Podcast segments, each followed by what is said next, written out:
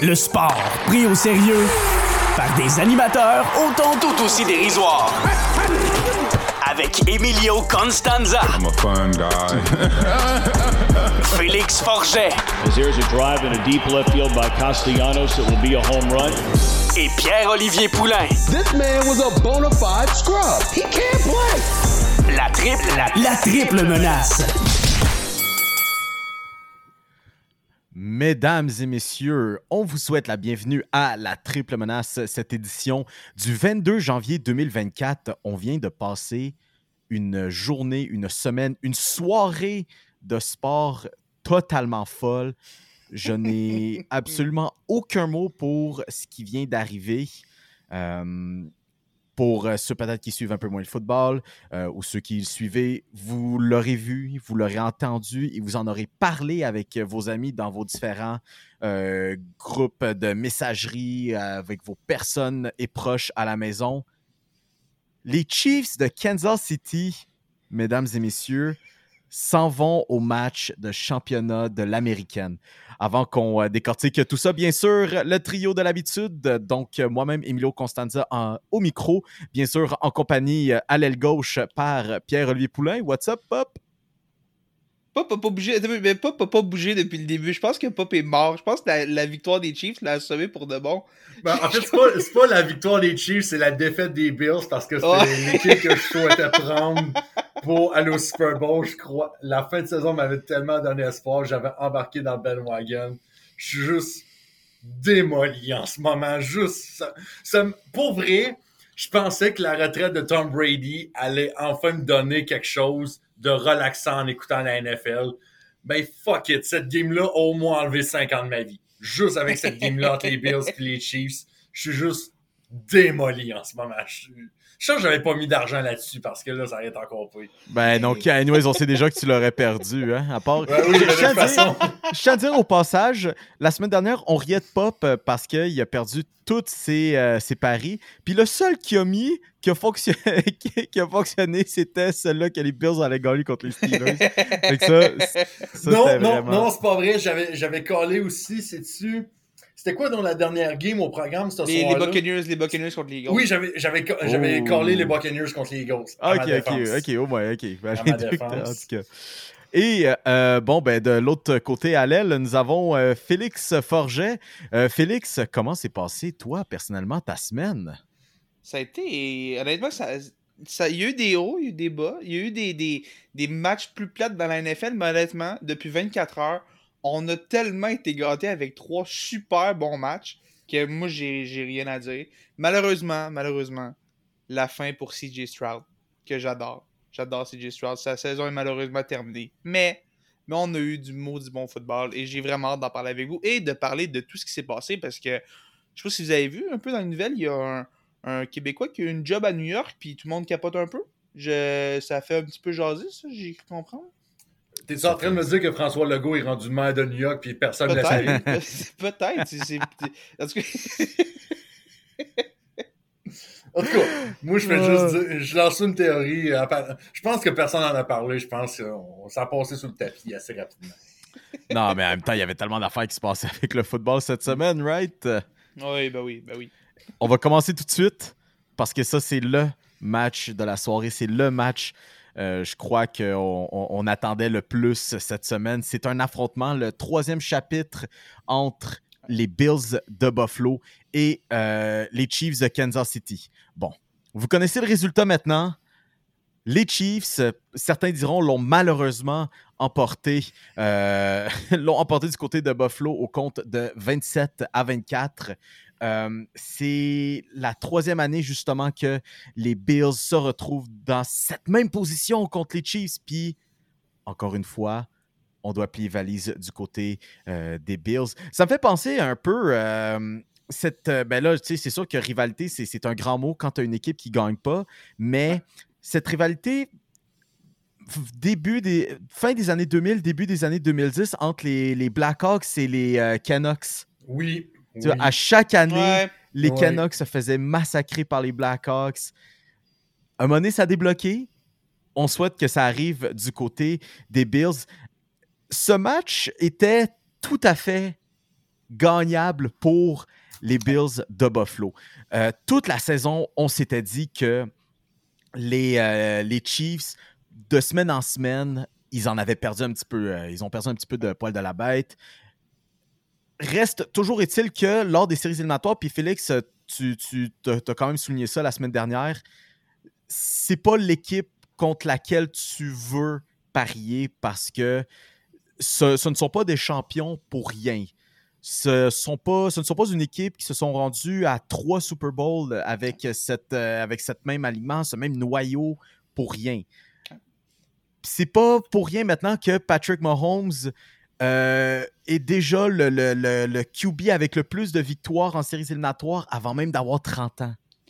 Mais puis, écoute, tu parles de, Patrick Mahomes, puis écoute, on va revenir aux Bills qui, oui, on, peut-être, les Chiefs ont gagné, les Bills se sont peut-être battus un peu eux-mêmes, mais sérieusement, il faut tellement donner de crédit aux Chiefs parce que il y a quelques semaines, on parlait de ça, puis les Chiefs, le, bateau, le, navire est en train de couler. Il n'y avait pas un receveur qui était capable d'attraper le ballon. Euh, même la défense commençait à être poreuse un peu, puis on la défense c'était probablement parce que l'attaque faisait plus rien, la défense était surmenée et tout. Et depuis quelques semaines, on a retrouvé la recette à Kansas City qui marchait. Travis Kelsey s'est mis à mieux jouer. Je pense que peut-être que prendre quelques semaines plus relax, ça l'a aidé avec ses blessures. On se doute qu'il traînait des blessures. L'émergence de Rishi Rice a beaucoup aidé. Et on sent Patrick Mahomes beaucoup plus, conf- beaucoup plus confortable qu'il l'était euh, dans les matchs au deuxième moitié de la saison. C'était vraiment plus difficile pour lui. On revoit les Chiefs qui font peur, les Chiefs qui euh, sont à prendre au sérieux. Et mine de rien, Patrick Mahomes en est cette année à sa sixième année comme carrière partant des Chiefs. Pendant Mhm. ces six saisons-là, les Chiefs ont été à six AFC Championship. Je m'excuse, Ah. mais la, la NFL, pour moi, ça a toujours été la ligue où il y a le plus de parité, dans le sens où euh, une équipe peut être... Je vais prendre l'exemple des Texans, par exemple. Les Texans étaient tellement mauvais l'année passée. Cette année, on gagne la division. Ça, arrive à chaque année, une équipe qui passe au dernier rang, qui gagne sa division, qui, qui vire en, une seconde dans la NFL. Les Chiefs, dans, ce- dans cette ligue-là où il y a de la parité, où puis dans ces années-là, on a perdu des gros morceaux. On a perdu Tyreek Hill. Tyreek Hill était là, puis des linebackers. Il y a beaucoup de monde qui sont partis. Et malgré ça, année après année, les Chiefs se ramassent toujours au AFC Championship. Patrick Mahomes est incroyable. Andy Reid est incroyable. Et ce noyau-là, euh, comme tu disais, c'est risqué de prendre contre eux. Même quand ça allait pas bien, c'est risqué de prendre contre les, les Chiefs de Kansas City. Et ils l'ont montré encore aujourd'hui. Cette équipe-là est capable de gagner quand ça compte, est capable de lever son jeu d'un cran quand ça compte. Une grosse victoire des Chiefs qui sont allés démontrer qu'ils sont là pour rester et qui sont, encore une fois, à prendre au sérieux cette année. Mais ce qui arrive, c'est que les Bills de Buffalo ont trois défaites contre les Chiefs, mais ça a été tellement trois défaites serrées. Je pense mon la- Dieu. l'année passée, ça s'est fini comme au moins une fois en prolongation, si c'est pas même deux fois. Et là, ça se décide sur Tyler Bass qui décide d'envoyer un botté de précision en série wide right à Buffalo, chose qu'on n'a jamais vue. Soit dit en passant, on n'a jamais vu ça. Non, non, jamais vu ça. Jamais. Jamais Pauvre Scott jamais. Norwood, pauvre Scott Norwood. Ben, en fait, pauvre Sc- non, Scott Norwood est heureux en ce moment, là, fait que, parce que tout le monde va un, un peu l'oublier, vont tous se concentrer sur Tyler Bass maintenant. ouais, ouais, ouais, c'est correct. correct. Mais, mais, mais écoute, les Bills, à l'attaque, Josh euh, genre, est-ce qu'il y a quelqu'un qui peut dire que Josh Allen a mal joué? Zéro. James Cook a superbement euh, utilisé son nom de famille pour être le joueur du match, c'était Josh Allen du côté des Bills. La défense, qui n'a rien fait pendant les 50 premières minutes de la rencontre, réussissent tout de même à stopper les Chiefs juste avec 8 minutes à faire et on n'est même pas capable d'aller chercher le toucher. C'est, on n'a juste pas été cloche au bon moment. C'est juste du clocheness que ça prenait. Et Dieu sait que les, les dieux du football ont envoyé un cadeau du ciel à Buffalo avec le touchback oui. Ah, ben oui. hein, au quatrième quart puis- et puis écoute, on n'en a même pas profité. Puis tu parles de la, la défense des Bills aussi. Je veux donner beaucoup de crédit à cette défense-là qui est. C'est là que tu as un, un drôle de crédit à donner, mais ça n'a pas nécessairement été un match facile, mais cette défense-là a été décimée par les blessures. Vrai, vrai. Toutes les, toutes les linebackers, Matt Milano s'est blessé, euh, Terrell Bernard n'était pas disponible aujourd'hui, euh, on se ramassait même Tyrell Dodson, qui était le dernier qui était encore là parmi les, les partants, entre guillemets, s'est blessé, a été in and out de ce match-là. La tertiaire est décimée, Tredavious White qui était pas là. Euh, les, les- la ligne défensive était décimée aussi. Cette défense-là a eu tellement de blessés. Puis on a quand même réussi à offrir une bonne performance contre une attaque des Chiefs qui joue du bon football ces temps-ci. La défense des Ravens, ça va être une toute autre chose, puis on va en reparler tantôt, mais Mhm. la défense des Bills, même si ça n'a pas été un match parfait, on a donné une chance aux Bills de gagner dans ce match-là. On a Mhm. donné une chance à Josh Allen d'aller chercher ce match-là. Et Josh Allen n'est pas à blâmer du tout. C'est les receveurs qui sont à blâmer selon moi. Mais c'est ça que je veux m'en aller Ouais. là-dessus parce que Ouais. autant que c'est c'est sûr que Tyler Bass va être le premier nom auquel on va pointer, sauf Oui. que en même temps, je vais, je vais jouer un peu l'avocat du diable.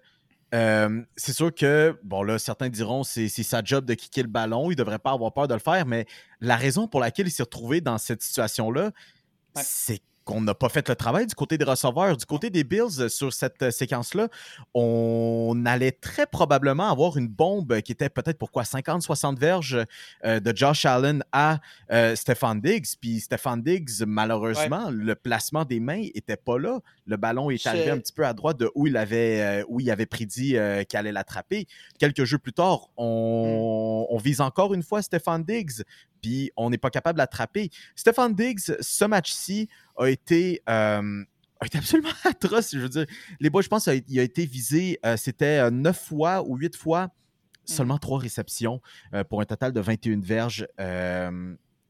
A été très absent ce match-ci.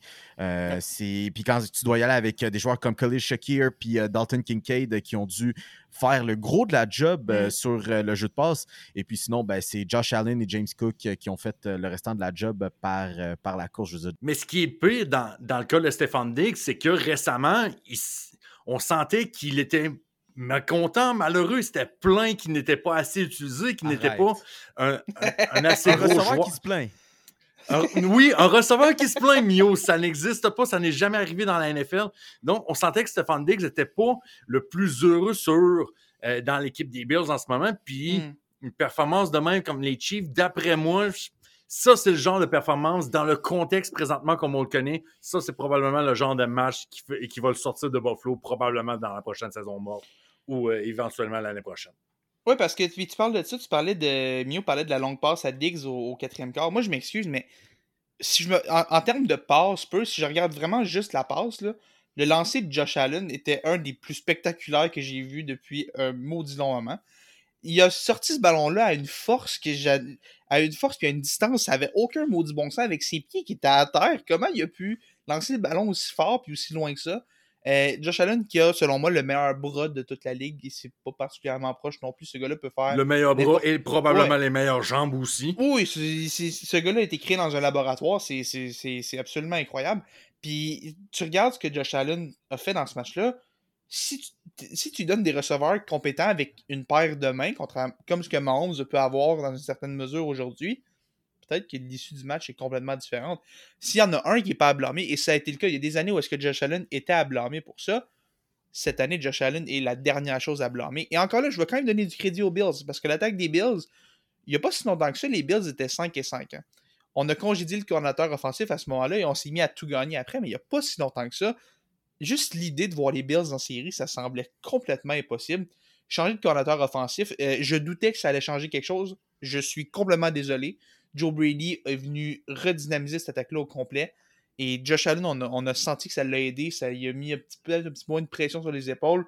Mais encore une fois, c'est peut-être le, syndrome du, petit frère qui est embarqué. Les Bills qui sont pas capables encore de battre le, grand frère à Kansas City.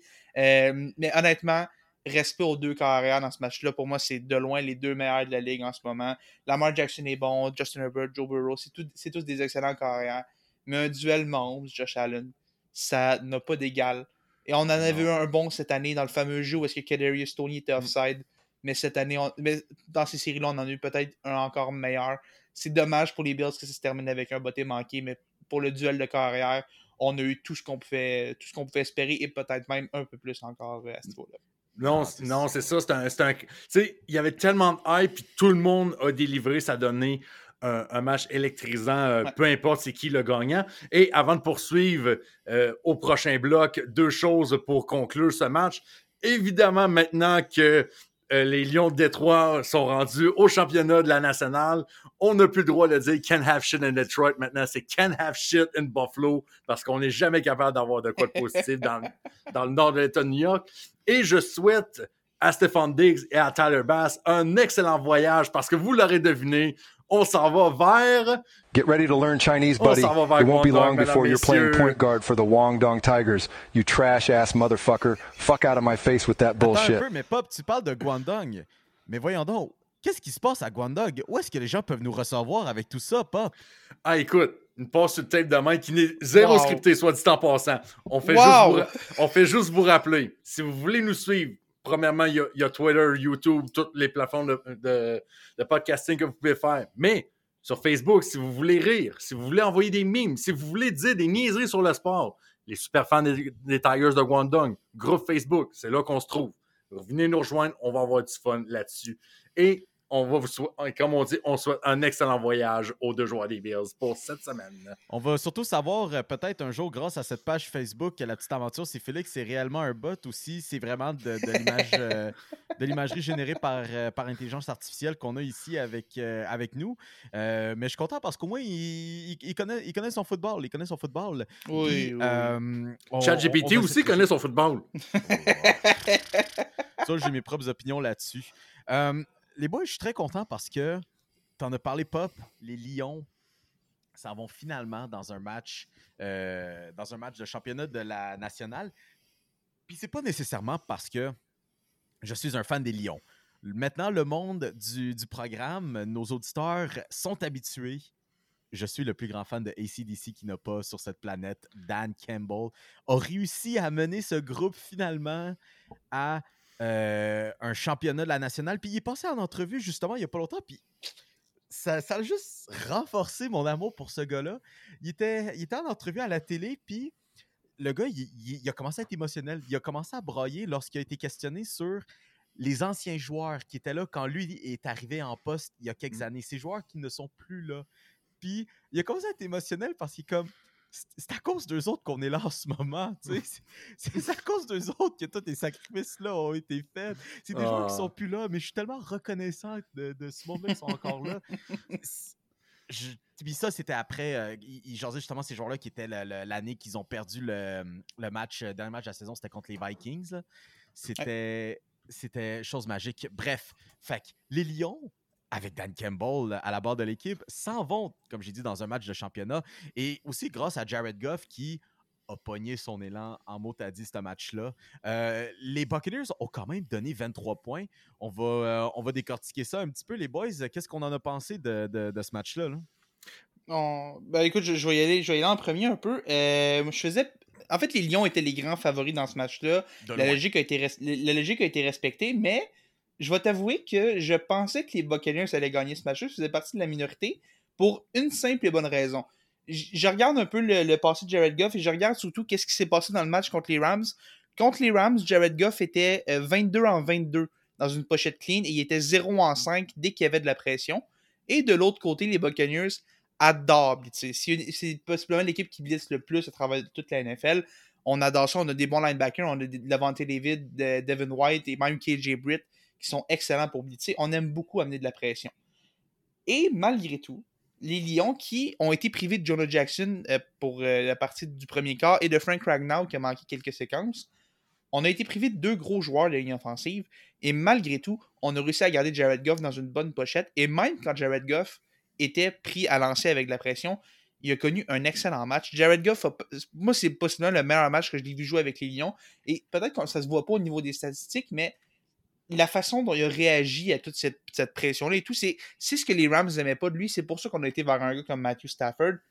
Et Jared Goff, aujourd'hui, a démontré pourquoi euh, les Lions ont eu confiance en lui, pourquoi on a décidé de lui donner une chance et de construire autour de lui quand on aurait pu repêcher un autre carrière avant.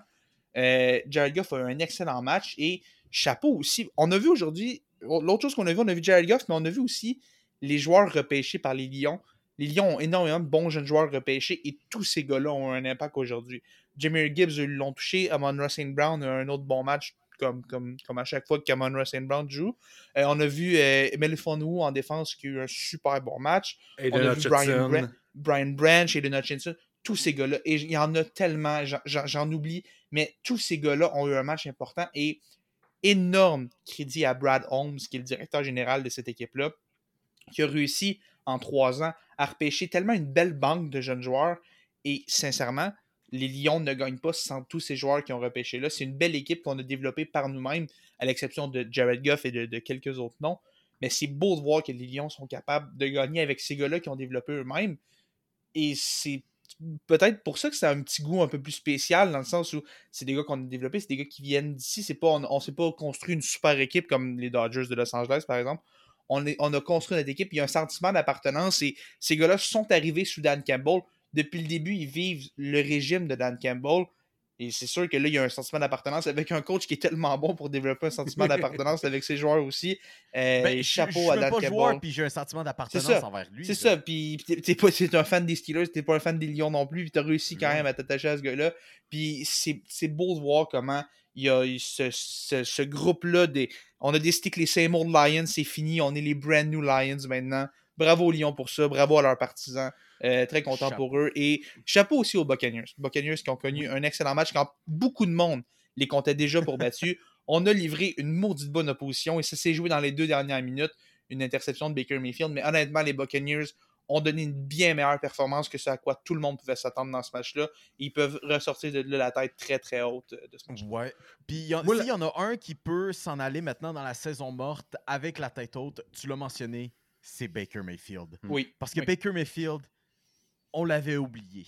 Il n'était pas dans les bonnes grâces des partisans de football tout court. Puis là, je parle pas vraiment juste moi personnellement, juste parce que c'est c'est- c'est- c'est un joueur. euh, Un ancien Browns.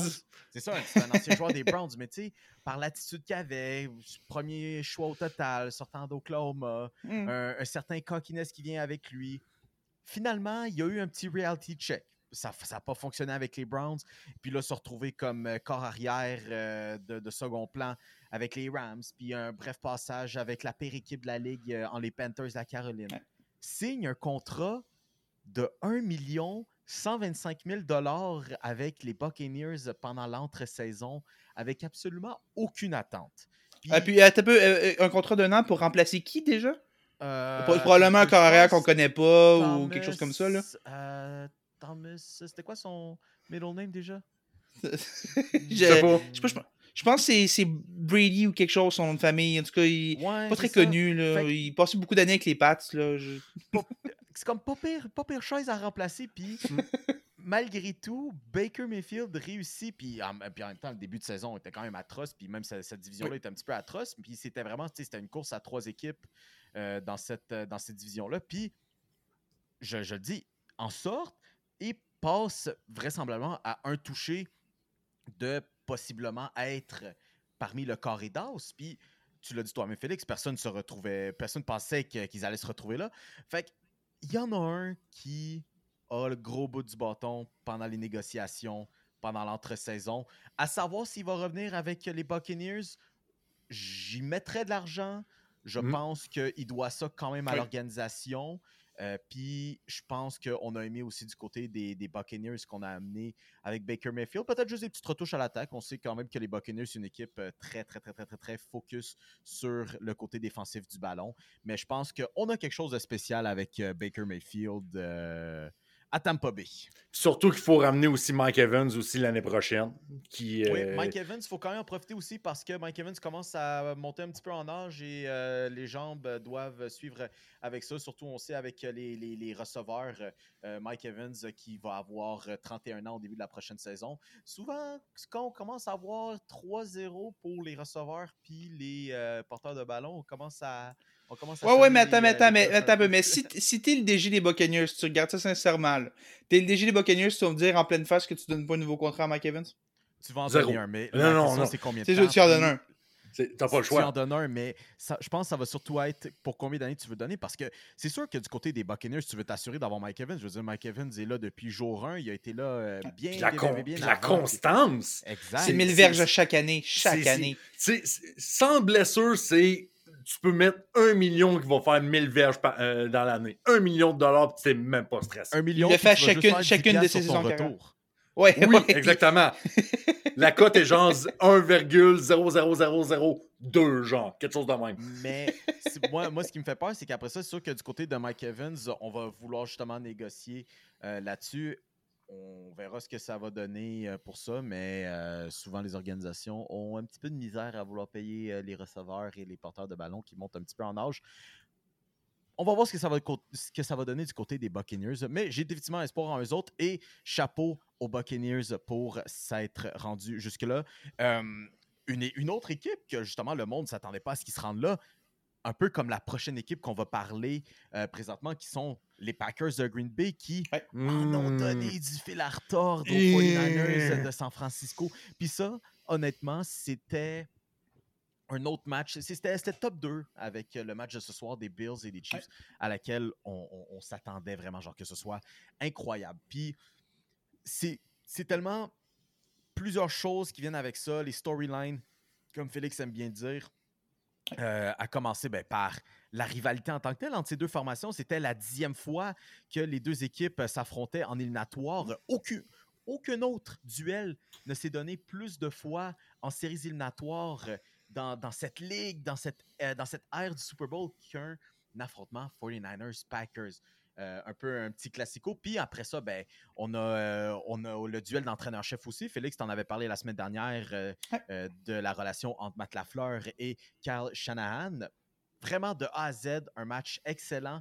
Un peu comme on a eu avec les Bills et les Chiefs. Par contre, c'est terminé de façon extrêmement loufoque. Euh, on va avoir besoin un petit peu de vos commentaires là-dessus.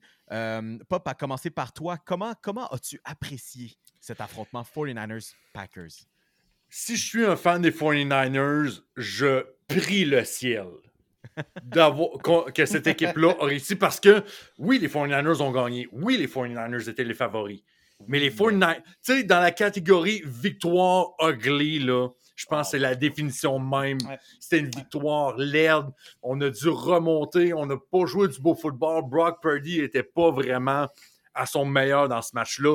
En fait, Une il a chance que- de show up à la toute fin. Là. Ouais. Écoute, il a show up à la toute fin. Il a été... Mais le vrai MVP de la NFL cette année, Christian McCaffrey, c'est lui qu'on doit lancer les fleurs. Premièrement, une course pour mettre un premier toucher au tableau pour justement relancer les Niners. Puis après ça, au quatrième quart, on s'en va en chercher un autre. Fait que je pense que pour lui, mais je pense que ça va faire beaucoup de bien pour Kyle Shanahan parce que en carrière, depuis 2017, le- sa fiche, quand il- son équipe tire de l'arrière par au moins 5 points en entrant au quatrième quart, zéro victoire, 30 défaites. Et on réussit à. Et premier, victoire. Enfin une victoire pour Cachanan, ça va faire extrêmement bien.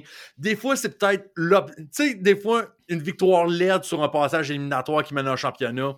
Des fois, c'est l'obstacle que ça prend pour passer au prochain niveau puis à espérer aller au championnat.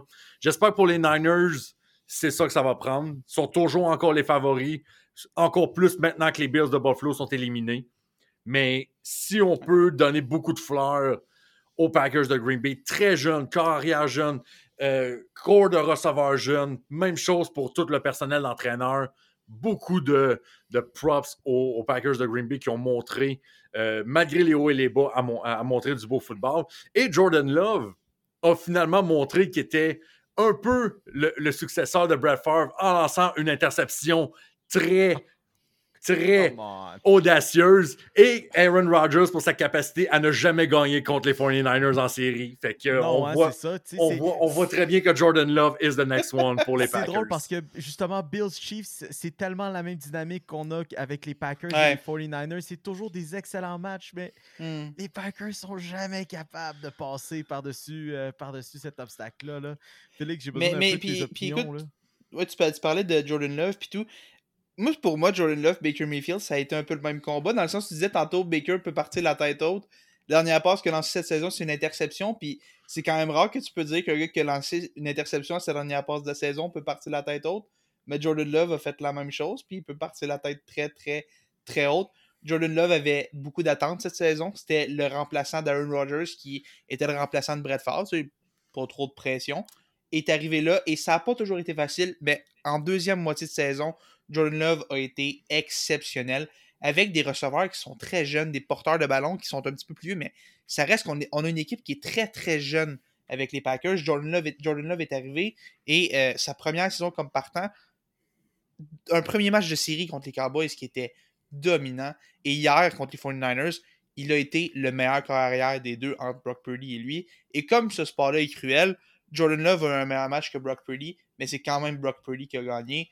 La bonne nouvelle pour Jordan Love, c'est qu'il n'y avait pas beaucoup d'attentes pour les Packers cette saison. On savait que c'était l'année plus de reconstruction. Juste le fait d'avoir fait les séries, d'avoir gagné un match, c'est incroyable pour cette super jeune équipe-là. Et Jordan Love, la bonne nouvelle pour lui. Adam Schefter en parlait un peu plus tôt aujourd'hui. Jordan Love va signer un nouveau contrat euh, pendant la saison morte. Et les Packers ont l'intention de faire de lui l'un des carrières les mieux payés de toute la NFL. Mhm. C'est peut-être un peu tôt, mais je pense que Jordan Love va montrer dans la deuxième moitié de saison que c'est un gars en qui tu peux faire confiance. Ça peut être un excellent carrière dans cette ligue-là. On l'a laissé mariner plusieurs années derrière Aaron Rodgers et ça rapporte parce que tu, tu le regardes jouer, tu vois du Aaron Rodgers, il fait des lancers qu'Aaron Rodgers faisait, c'est vraiment incroyable, ça saute aux yeux. Bravo à Jordan Love, bravo aux Packers. Une saison qui. Oui, la défaite fait mal, je suis sûr que la défaite fait mal, surtout que c'était un match qui était prenable. Euh, Mais on change de kicker, on enlève Anders Carlson qui est juste là parce que c'est le frère de Daniel avec les Raiders. Épouvantable, enlevez-moi ça. Hier, pendant le broadcast, Tom Rinaldi qui explique qu'il a parlé à Matt Lafleur et Matt Lafleur, il a littéralement dit quand Carlson s'en va kicker, je, je fais une prière. Et j'ai sérieusement, je peux pas croire qu'un coach dit ça de son kicker. Ça m'a choqué.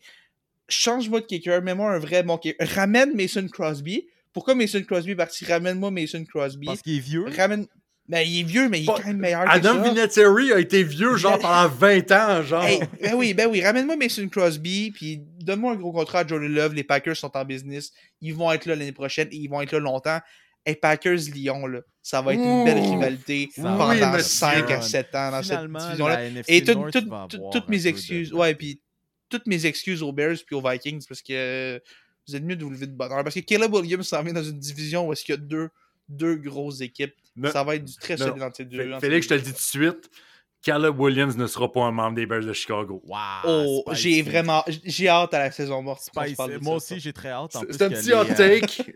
J'y crois pas tellement, mais en tout cas, je, je vous expliquerai une autre fois, mais Caleb Williams ne sera pas un membre des. Sans blague, les, les Bears, ils n'ont pas eu une si mauvaise fin de saison. Non. là. On va- Hey, Non, pas de fin de tu saison. sais, Mini- tu sais, Minnesota, euh, tu le mets Kirk Cousins avec, euh, pour une saison complète, puis Chicago qui s'est bien repris en deuxième moitié de saison. Le nord de la nationale l'année prochaine, ça va être du feu. Du Ça va feu, être- mesdames, messieurs. Ça va être incroyable. Avant qu'on passe euh, au prochain match, euh, petite mention très spéciale, justement, tu disais, Félix, que Jordan Love, on a laissé mariner euh, tout ça. Euh, depuis les années 90, les Packers, c'est Jordan Love est seulement le troisième carrière partant de la formation depuis les Ouais. années 90. C'est On a eu. Brett Favre toutes ces années à partir de 91. Après ça, on a eu Aaron Rodgers et qui a mariné plusieurs années derrière euh, Mhm. Brett Favre avant de devenir le carrière partant. Et puis là, le Packers Way, c'est le prochain carrière qu'on va laisser mariner plusieurs années derrière Jordan Love, qui a appris de l'un des plus grands de tous les temps et qui est seulement le troisième. Ça, ça me fait penser à une autre équipe euh, qui fait ça avec euh, euh, Est-ce qu'on peut parler de culture des Packers? Est-ce qu'on peut parler de la culture des Packers? Ben, je pense, je pense qu'on peut commencer à jaser un peu de ça, sans blague. Là. C'est incroyable, c'est vraiment incroyable. c'est- Hey, pour vrai, c'est il y a tellement d'équipes, il y a tellement d'équipes qui tueraient pour avoir un de ces trois gars-là. Puis, écoute, Jordan Love, c'est peut-être un peu de bonheur pour le mettre dans la discussion avec les deux autres, mais il y a tellement d'équipes qui tueraient pour en avoir un pendant 15 ans. Les Packers en ont deux, peut-être un troisième, en tout cas, un gars qui démontre les signes, qui, qui a, le potentiel d'être ce gars-là. Pendant ce temps-là, tu as des équipes comme, je n'aimerais personne, les Titans, qui en ont eu à peu près 27 pendant cette même période de temps-là. Euh, la bonne nouvelle, c'est que là, ils en ont un bon, là, mais tu regardes ça, puis c'est incroyable. Trois carrières pendant tout ce temps-là, ça défie l'entendement. Ça ressemble à quand les, les 49ers étaient passés euh, de Joe Montana à Steve Young. Ça arrive pas tout le temps, ça. Passer d'un carrière légendaire à un autre carrière légendaire et à possiblement un troisième. Sérieusement, ça a pas, ça n'a aucun mot du bon sens. Puis, puis tu sais, c'est pas parce que, genre, il y a eu un gap de genre 2-3 ans entre Favre et Rodgers, puis mettons 1-2 Non, entre. Non, ça a été Favre, Rodgers, Love, exact. euh, rapidement, immédiatement, ça, ça, ça s'est overlap parfaitement. Il n'y a pas eu un petit gap de genre 1-2 ans qu'on trouve un journeyman pour le remplacer en attendant deux. Non, tac, tac, tac. C'est débile. C'est On débile, c'est juste puis Ils ont débile. fait une Christie de bonne job là. Mm. Le dernier match euh, qu'on a eu euh, de cette fin de semaine, euh, c'était entre les Texans puis les Callis de Ravens de Baltimore. Euh, puis je dis ça parce que là, de, de- déjà de un, on en jase en début d'émission, puis je suis sûr que je suis pas le seul qui un peu un- ce goût amer en bouche qu'une fois de plus, les Chiefs se retrouveront dans un match euh, de championnat. Puis tu sais, je dis ça, puis je les avais quand même mis comme, euh, comme euh, favoris pour remporter. Bon, on les, on- les trois, on les avait mis les- pour les remporter le Super Bowl. puis- les trois. pourtant, on agit ici comme si on était surpris que ça arrive. Bref. Mais non, mais parce que ça a changé, ça a changé depuis le début de l'année. Les Chiefs ont Non, eu des, des, des, des, des bas qu'on n'avait pas vus avant. qu'on pensait jamais avoir. Et bon, ben, du côté des Ravens, on accueillait les. Encore une fois, une équipe très surprenante, une autre équipe Cendrillon en les Texans de Houston et CJ Stroud au grand plaisir de Félix. Puis je sûr que Félix se réjouissait euh, du fait que les deux équipes soient euh, retournées au vestiaire à la mi-temps à score égal à 10 à 10. Ouais. Mais quand même, on regardait la game, puis tu sais, tu disais quand même, euh, je pense pas que le score il reflète bien le, le- le- le- la performance de chacune des équipes parce que Mm. les Ravens euh, ont clairement été la meilleure équipe Ouais. durant la première demi, peu importe le score. Puis maudit qu'ils l'ont démontré en deuxième demi. La, la, la défense des Ravens, sincèrement, je pense que c'est la meilleure que j'ai vue depuis celle des Broncos quand le corps de Peyton Manning a gagné le Super Bowl. Cette défense-là des Ravens est absolument. est- Non, mais non, mais et cette défense-là, sincèrement, cette défense-là est absurde. Tu ne peux pas regarder cette défense-là des Ravens en disant ça Hmm, qu'elle a aucun bon sens. En histoire récente, en histoire récente, je suis désolé là-dessus, Félix. Puis je vais pas y aller avec Pittsburgh, malgré que Pittsburgh pourrait faire partie de la conversation comme mention honorable, mais Saxonville. Non, j'ai- j'aime mieux les Ravens. Non, je suis d'accord avec Félix. Je pense que je prends, je prends encore. Je pense que Saxonville, pour juste fermer la parenthèse, je pense que c'était juste un petit peu plus flashy un peu. Tu sais, Ouais. c'était beaucoup de, quand, euh, de sacs du corps, on en faisait un peu notre Mm. identité un peu sur les médias sociaux. Tu sais, c'était beaucoup de, de flashiness, il y avait de, il y avait de la substance, mais je pense, euh, dans, dans le cas, dans ce cas-ci, je pense que je prends encore Baltimore cette année euh, Mm. Vous que, que Les- Saxonville. Les Ravens sont. sont c'est c'est comme tu dis, ils sont pas flashy, mais c'est tellement efficace ce qu'ils font. Puis ils ont, des, ils ont des studs à toutes les positions. La ligne défensive, ils ont, ils ont littéralement ressorti le corps de Jadavion Clowney, ils l'ont rendu bon. Euh, Justin Madubuike, qui est un D-tackle qui, qui était complètement insignifiant, est devenu euh, Aaron Donald cette année. On a le duo de linebacker avec Roquan Smith et Patrick Queen qui est monstrueux. Et on a celui qui est possiblement mon joueur défensif préféré de toute la NFL, Carl Hamilton, le meilleur safety de toute la NFL et c'est même pas proche. Ce gars-là est une vraie bête en défense, tu le mets littéralement partout. Et Mike McDonald, qui est le coordinateur défensif de cette équipe-là, le seul problème pour Mike McDonald, c'est que toutes les équipes sont à la recherche d'un coach offensif et tout. Puis tout le monde veut les, les Ben Johnson, les Bobby Slow, tous ces gars-là, les Brian Callahan. On veut tous ces gars-là. Mais si Mike McDonald faisait la même chose qu'il fait en défense avec une attaque, ce gars-là serait la cible numéro un de littéralement toutes les équipes. CJ Stroud, qui a été dominant, hey, il a quand même traversé la défense des Browns, qui était possiblement la une des meilleures de la ligue cette saison. Il arrive contre les Ravens, il perd littéralement tous ses repères, il a tout le temps de la pression sur lui, il n'a jamais rien d'ouvert. Mike McDonald est tellement incroyable pour, faire ses, ses schémas de jeu, puis parenthèse, c'est le seul coach défensif que j'accepterais avec les Titans. Mais euh, ce gars-là est un monstre. Cette défense-là est surréelle. Et au-delà de la défense, tu regardes l'attaque, t'as juste le MVP de la ligue, Lamar Jackson. T'as un duo de receveurs avec. Zay, Zay Flowers, Odell Beckham. T'as Mark Andrews qui revient la semaine prochaine, possiblement. T'as une ligne offensive qui est super solide. T'as un jeu au sol qui fait le travail. Cette machine-là des Ravens est folle. Euh, domine tout le monde sur son passage depuis la, la- la petite frousse qu'ils se sont fait contre les Rams en prolongation en deuxième moitié de saison. Depuis ce temps-là, on domine tout le monde, on a battu des puissances. Sauf les Steelers. Sauf- sauf- bah, euh, écoute, ils jouent avec leur troisième. Ils jouent avec leur troisième. Mais sur Non, Rudolph, il a eu de compte, à battre ça les- compte, Mais ça ça- compte, ça compte. Chaque, chaque, chaque game Steelers-Ravens, ça, ça compte pour. Ben oui, ben oui. Puis écoute, mais ça reste que euh, les Ravens sont une. On parle beaucoup des Niners qui sont dans les favoris. Pour moi, les Ravens, je sais pas qui va les battre. Cette défense-là est trop bonne. L'attaque, elle roule à plein régime aussi.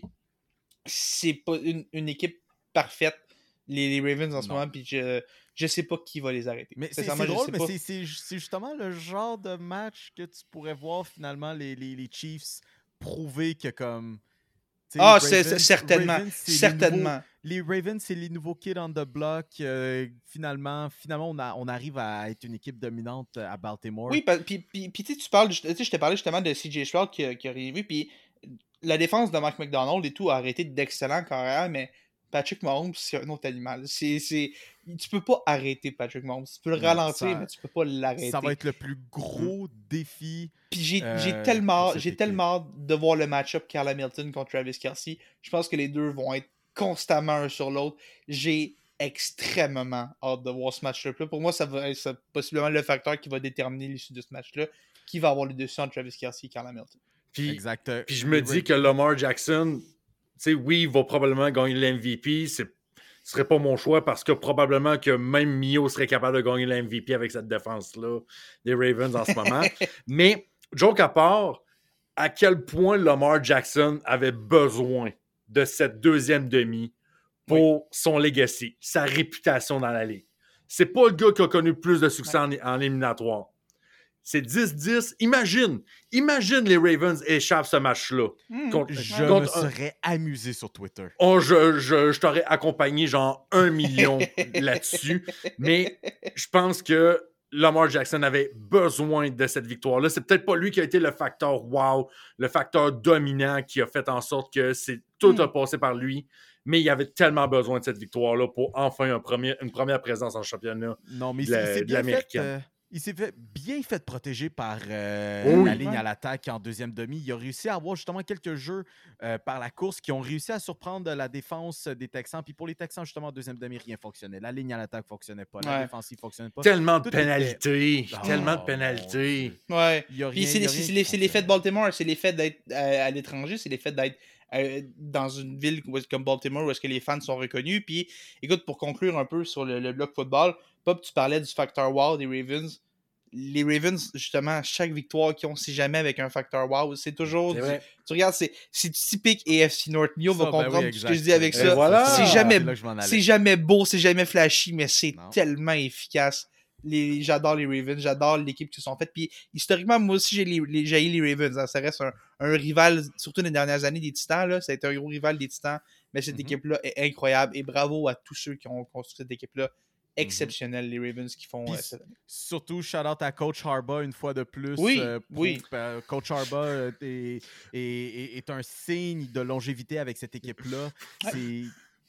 Oui, ça, ça me fait juste rire parce que j'avais tellement pensé à un scénario genre dystopique hier, justement, pendant le match. Moi, j'espérais juste que les Ravens se fassent clap par les Oh, non, non, Texans. je sais où tu t'en vas avec ça.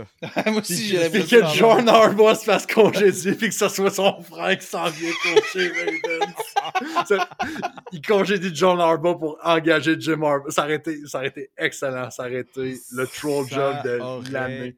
Ça aurait été euh, scandaleux. Maintenant, les boys, la table est mise pour les matchs de championnat. On a besoin des, euh, des prédictions officielles.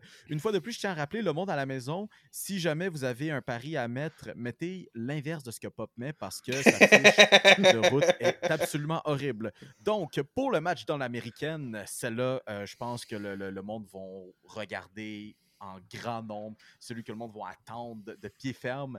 Les Chiefs contre les Ravens. Où est-ce qu'on est avec ça, les boys? Je, je vais y aller en premier. Je, je sais que j'ai dit jamais prendre contre Patrick Mahomes en série. Je sais, je sais que j'ai dit ça. Je sais que j'ai dit j'allais pareil contre les Chiefs et tout.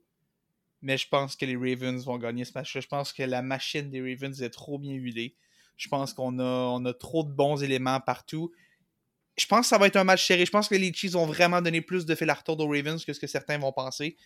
Mais je pense que les Ravens vont gagner quelque chose comme 34-20. Je pense que ça va être un match assez offensif, étonnamment. Mais je pense que ça va être un, un 34-20 ou, ou quelque chose dans ce genre-là pour les Ravens.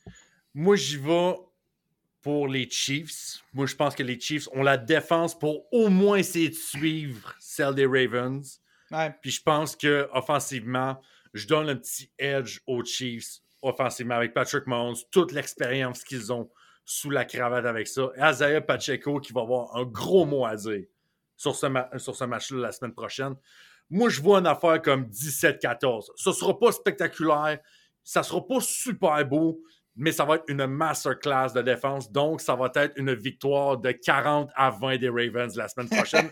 Vous l'aurez lu ici en premier. Quoi? Quoi? Euh, moi, je vais y aller. euh, je suis aussi dans cette optique que les, Chiefs de Kansas City vont l'emporter. Ben, mis à part pour le fait que c'est l'équipe que j'avais placée comme favorite pour l'emporter en début de saison. Euh, à part de ça, je l'ai je l'ai répété, puis je continuerai à le dire à maintes reprises. C'est une équipe qui va toujours se rendre jusqu'à presque la finale, presque au Super Bowl. Félix, Mm. tu l'as- mentionné, six apparitions au match de championnat en six saisons pour Patrick Mahomes comme corps arrière partant pour cette, euh, pour cette équipe. Ça fait partie de, de- de ces grandes équipes. euh, Je pense qu'on, on- surtout s'ils gagnent cette année, on peut les placer comme l'une des, des grandes, euh, des grandes équipes du sport nord-américain, euh, du moins dans l'ère moderne. Je pense qu'on est déjà prêt à les placer au même titre que euh, les Patriots de la Nouvelle-Angleterre si on se rend au match euh, du Super Bowl. C'est la même chose qu'on disait il y a quelques années avec euh, les Patriots.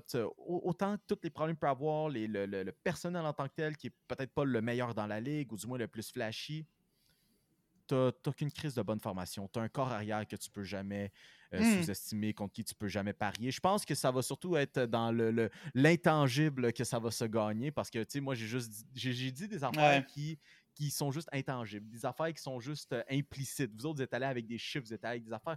Moi, je vais avec le côté implicite de la chose. Les, les Chiefs ne sont pas là pour rien et je pense qu'ils vont le prouver la semaine prochaine quand ils vont gagner Let's contre go. les Asti Ravens de Baltimore. Puis j'espère vraiment que les Ravens perdent parce que euh, ça, va, ça va être une petite victoire pour moi en tant que fan des, des Steelers. Il y a, de un cigare cubain qui attend dans ton bureau euh, pour, être, euh, pour être fumé. Ah oui, là, ben là, on les, on les voit pas, mais j'ai euh, j'ai un humidor euh, qui traîne euh, là avec une coupe de Coiba dedans, euh, fraîchement, fraîchement importé de Cuba.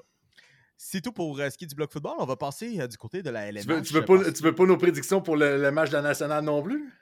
Ah oui, hein, Chris.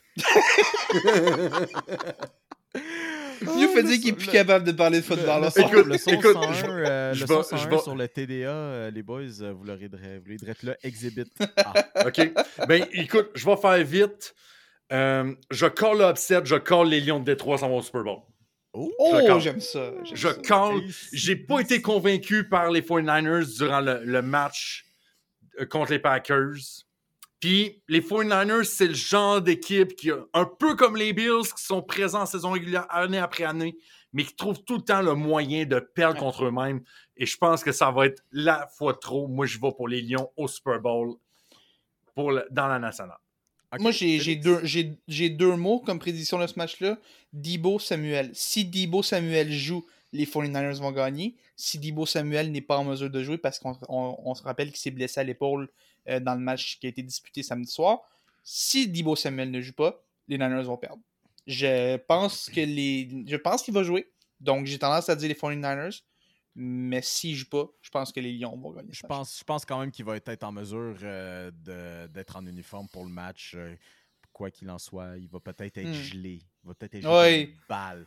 Oui, parce que ben, c'est la même blessure qu'il y avait eu plus tôt cette année, puis il avait manqué 2-3 matchs, mais là, c'est pas pareil. C'est pas, c'est pas 2-3 matchs de saison régulière, c'est un match de Non, série, non, puis je pense qu'il va être là. Euh, moi, de mon côté, je vais y aller avec euh, les 49ers, euh, que ce soit avec ou sans Debo Samuel, parce que vous avez jasé de leur attaque, mais il ne faut pas oublier pourquoi les 49ers sont là en premier lieu, puis c'est leur défensive. La défensive des Niners a été l'une des meilleures. On parlait quand même aussi celle des Ravens qui a été incroyable. On va pas ignorer celle-là des 49ers cette année. Non. Fred Warner, Nick Bosa, euh, Young aussi, euh, juste sur, la, sur la ligne défensive. On peut pas les sous-estimer. Puis les, les Lions qui ont une attaque quand même explosive vont avoir un maudit gros défi avec Oui, oui. ces trois joueurs-là en avant. Tous des joueurs qu'on est allé, ben, mis à part pour euh, dans le cas de Young, mais des joueurs qu'on est allé repêcher du côté des 49ers, des joueurs de franchise. Au même titre que les Lions, justement, c'est c'est une équipe Hmm. qui ont cultivé eux-mêmes. C'est tout leur propre choix. Puis là, avec euh, Brock Purdy, euh, Brock Purdy qui devrait avoir un bon match. Il, ben, puis je dis devrait, pas comme si c'est- c'est- c'est c'est quelque chose qui va arriver. Je lui conseille. C'est un conseil d'ami. Il faudrait Mhm. qu'il y ait un bon Mhm. match parce Puis, que... puis, puis écoute, si, juste euh, un autre point aussi vas-y, me vas-y, penser. Euh, un point rapide, j'ai vraiment hâte de voir Christian McCaffrey contre la meilleure défense au sol de la ligue. Pour moi, Mhm. ça va être un gros, gros match-up. McCaffrey, le meilleur running back de la ligue. Les Lions la meilleure défense au sol de la ligue. Ça va être C'est incroyable. ces J'ai deux super défensives au ça. sol qui vont être incroyable. Je, je serais étonné de voir euh, si les, les, euh, les deux équipes euh, vont pour euh, beaucoup de, de jeux, euh, de jeux de course.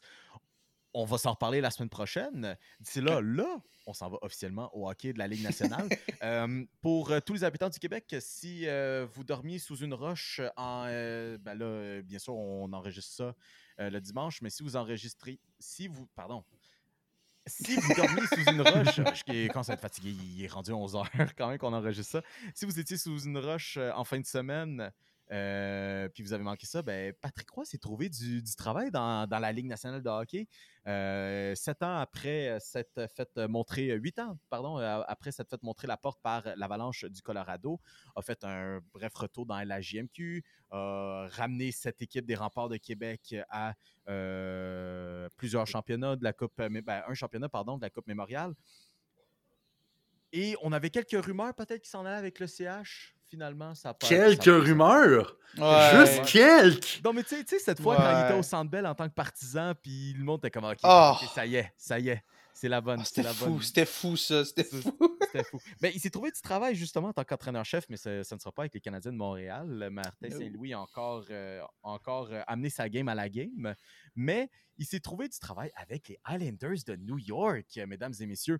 Puis je pense, puis ça, ça on a, les analystes en parlaient aussi euh, un peu partout dans les médias traditionnels, parce qu'ils sont quand même bons là-dedans. Euh, les Islanders de New York étaient sur une sacrée pente ces, euh, ces dernières semaines. Euh, deux victoires à leurs dix euh, derniers matchs. On avait besoin, on avait besoin de quelque chose. Puis Lou Lamoriello a dit c'est Patrick Roy que je veux. Puis Patrick Roy, tout ce qu'il avait à faire, c'est raser sa barbe. Puis il peut passer euh, du côté des, euh, des Highlanders.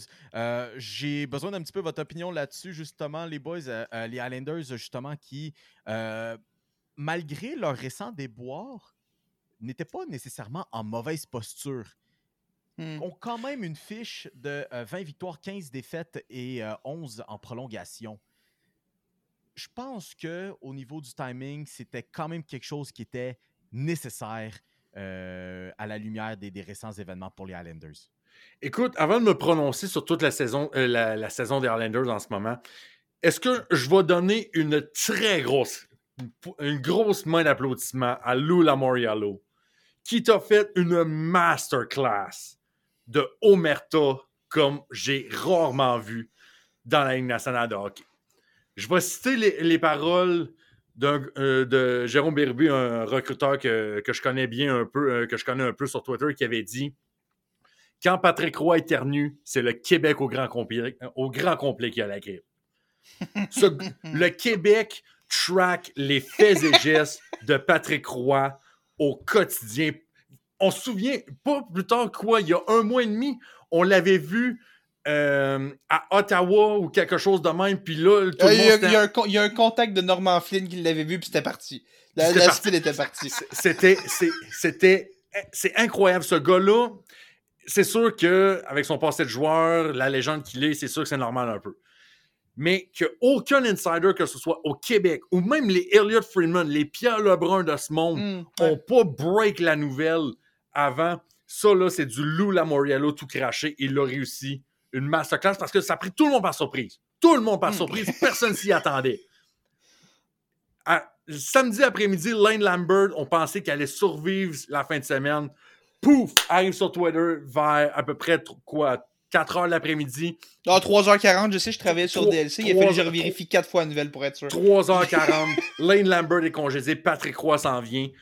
J'étais intérieurement, j'étais sidéré, j'étais saisi, mesdames et messieurs. Je, J'étais ben, saisi. honnêtement, je, je- je pense que tout le monde qui a vu la nouvelle est comme tombé sur le cul en partant. Je comme, tu- c'est- ça faisait aucun bruit, puis c'est pas, c'est pas normal. Puis la Yellow, tu te dis, a, a gardé sa mort. La Yellow, c'est un expert. C'est peut-être le dernier des 4 DG dans les 4 grandes ligues qui est capable de faire ça. On parle quand même d'un gars qui, puis on le sait, il y a des insiders dans la LNH, ils, sont, ils ont beaucoup de poids. Des gars comme Friedman, Lebrun, je le disais. À l'été 2022, là, on se rappellera que ce gars-là avait signé des deals avec des joueurs autonomes le 1er juillet, OK? Pendant tout le mois de juillet, tout le monde se demandait c'était quoi ces deals-là. Personne ne savait, personne n'avait aucune idée. Il y avait à peu près 5 à 6 On savait qu'il y avait des deals de signés. Personne ne savait avec qui, personne ne savait pour quel, pour quel, quel contrat. Finalement, c'est genre, au tout début du camp d'entraînement, genre trois jours du camp d'entraînement qu'on l'avait appris. Ce gars-là est incroyable pour, pour garder ça étanche, garder ça, pour que ça ne fuite pas. Il y a tellement de fuites à cette heure, ça n'a aucun, ça n'a aucun bon sens. Je pense que la seule fuite, puis je le mets en gros guillemets, c'est qu'on savait que les Highlanders étaient un peu liés à Bo Horvat quand, quand il était dans les rumeurs de Mhm. transaction. Et même là, on savait pas que c'était les Highlanders. C'était vraiment une équipe parmi tant d'autres. Puis c'est arrivé un peu par surprise. Il y avait, d'autres équipes qui étaient en course à ce moment-là. Il est incroyable pour garder ça mort. Et bravo d'avoir réussi à garder une nouvelle aussi importante impliquant Patrick Roy sous le silence au Québec. C'est incroyable. C'est un, coup de maître. Et parce qu'il n'a pas juste été dans un petit restaurant à Ottawa, certain. Il a clairement été dans les bureaux des Highlanders et personne n'a été au courant de ça. Bravo à tout le monde qui a réussi à garder sa mort. C'est, c'est très, très impressionnant. euh, surtout en 2024 de réussir à faire ça. Non, c'est ça. Écoute, oh, puis tu disais Lou Lamoriello est probablement l'un des seuls DG capables de faire ça aussi. Le seul autre à, à qui ça me fait penser, puis ça, je vous en, avais- je vous en avais jasé aujourd'hui, les boys, là. Mais Pat Riley aussi, c'en est un, aussi un Ouais. autre parrain que. Mm. Ouais. sais, instaure. Il y a tellement un aura autour de ces deux personnages-là. Ouais. Tu sais, Lou Lamoriello, Lamoriello, à part le, le fait qu'il exige à tout le monde de raser leur barbe et tout ça, mais il y a tellement un aura puis un- une importance autour de ces deux joueurs-là. Puis en plus, si vous, si vous écoutez le balado sur YouTube, euh, puis pour ceux qui ne savent pas aussi, nos balados sont euh, disponibles sur YouTube si jamais vous écoutez de la maison. On, on a une petite miniature euh, très spéciale avec Lou Lamoriello dans le rôle du parrain. Mon rêve, pour de vrai, serait de, de voir Lou Lamoriello et Pat Riley être capables de, de parler un à un sur leur tactique, sur leur imposition d'une culture, parce que ça, c'est à quel point c'est du monde puissant. Ouais, mais on, on fera ça juste après l'épisode de Belichick Sabin qu'on parlait la semaine passée. Ben on oui, fait Belichick Sabin comme premier épisode, on fait Pat Riley Lamoriello 2, puis 3 on fera euh, Je pense Norman Flynn puis Patrick Roy, euh, là, je sais pas, là, quelque chose de Je pense même. qu'on peut là, aller vendre ces idées-là à ESPN, puis on va avoir un petit peu de financement. Dude, pour faire HBO attend ça. juste ça. HBO attend juste ça. Mais en même temps, en même temps, je veux dire, en même temps, Lamoriello et Pat Riley, c'est pas exactement les deux plus verbaux moteurs. Il y aurait des, des longs, longs silences, je pense, pendant cet épisode-là. Non, mais c'est ça. Fait que serait- fait que Lou, comment tu vas? Bien, puis là, comme un petit deux minutes de pause, puis personne ne dit rien, puis on, on cherche tout quoi dire, là, puis il demande comment a été sa fin de semaine, puis tu sais, c'est fait une demi-heure, puis on sait même pas si, on sait même pas ce qu'ils ont mangé pour déjeuner. Tu sais, ce serait ce genre de rythme-là, là, c'est lent, c'est sûr, ce serait Mhm. vraiment lent, ces deux-là, là, je sais pas. mais, mais, mais, mais cette, cette arrivée de Patrick Roy, tu sais, il y a beaucoup de monde qui disent que ah, ça va clasher. Tu sais, Lou c'est un gars qui a beaucoup de pouvoir, tu sais, qui contrôle tout, qui est là depuis un bout, qui connaît la Ligue nationale. Tu sais, je pense, à part Gary Bettman, je pense qu'il n'y a personne d'autre qui fait partie aussi des meubles que ce monsieur-là dans la Ligue nationale. Et là, on se dit, est-ce que Patrick Roy va revenir un peu à ses anciennes habitudes, un peu comme il a fait au Colorado? On sait comment ça s'est terminé. On a fait il a gagné Jack Adams à sa première année. On a amené une équipe de dernière place en série. C'était fou, c'était spectaculaire. Les deux autres saisons, on manque les playoffs et Patrick Roy décide Moi, je m'en vais. Je ne corrobore pas avec euh, le- les idées de l'équipe. Et là, on se dit ben là, c'est sûr que Patrick Roy reviendra jamais dans la Ligue nationale parce qu'il veut trop, trop contrôler. faut dire aussi qu'au Colorado, il était aussi, il y avait des rôles de président des opérations hockey en plus d'être entraîneur-chef. Ça tout, il ne faut pas oublier ce détail-là. Mais aussi, Patrick Roy, avec le temps, je pense qu'il a maturé. Avec, en ayant eu justement cette job avec les remparts de Québec, qui, qui était d'ailleurs directeur général et entraîneur-chef, il a pris le temps de maturer. Puis là, je pense qu'on voit un Patrick Roy qui est là. Moi, j'arrive pour coacher et je ne vais juste coacher. Il n'y aura pas de prise de bec. Je pense que il savait dans quoi il s'embarquait. Je pense qu'il savait c'était qui son patron. Fait que je pense que de, de ce côté-là, je pense pas qu'il va avoir euh, tant, de, tant de clash que ça entre, Mm. entre les deux hommes. Non. Et, mais le timing arrive juste à point. On vient de commencer la deuxième moitié de saison. Les Islanders qui sont à peu près à 3-4 points d'une place en séries éliminatoires. La dernière défaite de Lane Lambert, une défaite en prolongation contre les Blackhawks de Chicago, ça a été la goutte d'eau. Ça ne pouvait plus passer. Et là, tu rentres Patrick Roy, et là, on a besoin d'un électrochoc. Pas plus tard que ce matin. Jean-Gabriel Pajot puis Mathieu Barzal, qui eux-mêmes l'ont dit après euh, un entraînement de 15 minutes, mais allez voir sur Twitter, tu as Patrick Roy qui est quasiment en train de s'époumoner sur la glace pour juste être. Les deux joueurs, ils ont dit c'est ça qu'on avait besoin. C'est direct ça Mm. qu'on avait besoin. Et juste pour vous dire, les Islanders de New York ont réussi leur audition parce qu'ils jouaient ce soir, justement, victoire de 3-2 en prolongation contre les Stars de Dallas. Ce qui fait en sorte que on est maintenant à un point de faire les séries. Et il suffit juste qu'une équipe comme Tampa Bay ou Toronto ou Détroit connaissent des déboires pendant quelques jours, deux, trois semaines, on se qualifie en playoff. Là, ce qui va arriver, c'est que là, du côté d'Ilias Sorokin faut et de la défensive au grand complet, il faut arrêter de donner des avances en fin de match. Mais Mm, ouais. c'est sûr, puis ce qui arrive, c'est que du côté d'Islanders, c'est une culture d'organisation. On n'est pas axé sur l'attaque. C'est pas un club qui va marquer des buts à outrance. On va se battre, à- on va vous battre en bloquant les tirs, en être étouffant en zone neutre, on va vous étouffer. Ben écoute, Lou Lamoriello était euh, travaillait pour les Devils du New Jersey quand Patrick Roy puis toute la trappe était là, tu sais. Ça, ça part un peu de Mm. là. Donc, tu sais, on va se battre de la dernière façon, puis je pense pas qu'on on va faire des grosses transactions pour amener de l'offensive. C'est pas dans la culture de l'entreprise. Fait que. Est-ce que les Islanders peuvent passer? Tu sais, juste dans la division, t'as Washington, t'as New Jersey, t'as même les Penguins de Pittsburgh sont pas très très loin non plus, qui visent à participer aux séries éliminatoires, ça va être très dur. Mais, sait-on jamais, on le voit avec les Oilers d'Edmonton, depuis que Chris Knobloch est arrivé, cette équipe-là est complètement transformée. Ok, mais juste c'est avant, là, Oui. Félix, tu confirmes là-dessus, Pop, t'as-tu dit que Patrick Roy avec les Devils? Oh, Lou Lamoriello, excuse. Lou Lamoriello. Moi, j'avais entendu parce que quand tu parlais de Lou Lamoriello avec les Devils, je suis pas mal sûr que t'as dit Patrick Roy aussi. Oh, écoute, ben, oh, ça se peut, écoute, j'ai Il est peut-être. tard, Mais, il est tard, il est tard. non, je sais. Mais non, je voulais vraiment dire Lou Lamoriello. Ben, quoique, c'est quand même drôle parce que Lou Lamoriello était avec les Devils en 2001 quand Patrick Roy a, a gagné sa dernière Coupe Stanley contre, Wow. avec l'Avalanche du Colorado. Voilà, on l'a. Ouais. C'est pour Voilà, ça. que tu voulais- ça que tu voulais dire tout ce temps-là. C'est ça, exactement. Mais écoute, on va souhaiter aux Islanders. Je pense Mm. que euh, on va peut-être faire quelques ajustements, mais si on peut avoir un Noah Dobson puis un, juste un Mathieu Barzal et un, Ma- un Noah Dobson qui produisent, on est en business. Puis tant aussi longtemps que la, la défense et les gardiens vont tenir le coup, on peut quasiment tout faire.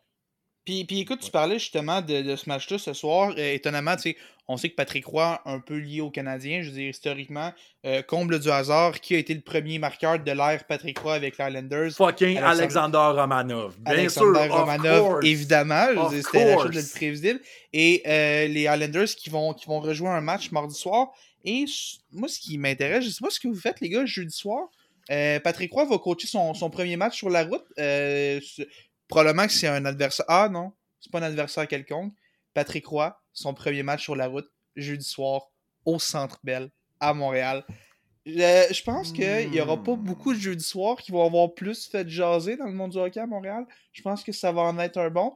Euh, si vous faites rien jeudi soir, euh, je vous recommande. Je pense qu'on va avoir, euh, on va avoir beaucoup de plaisir au Centre Bell. Je pense que euh, il va y avoir une moitié de la foule qui va prendre pour le Canadien, l'autre moitié va prendre pour les Highlanders.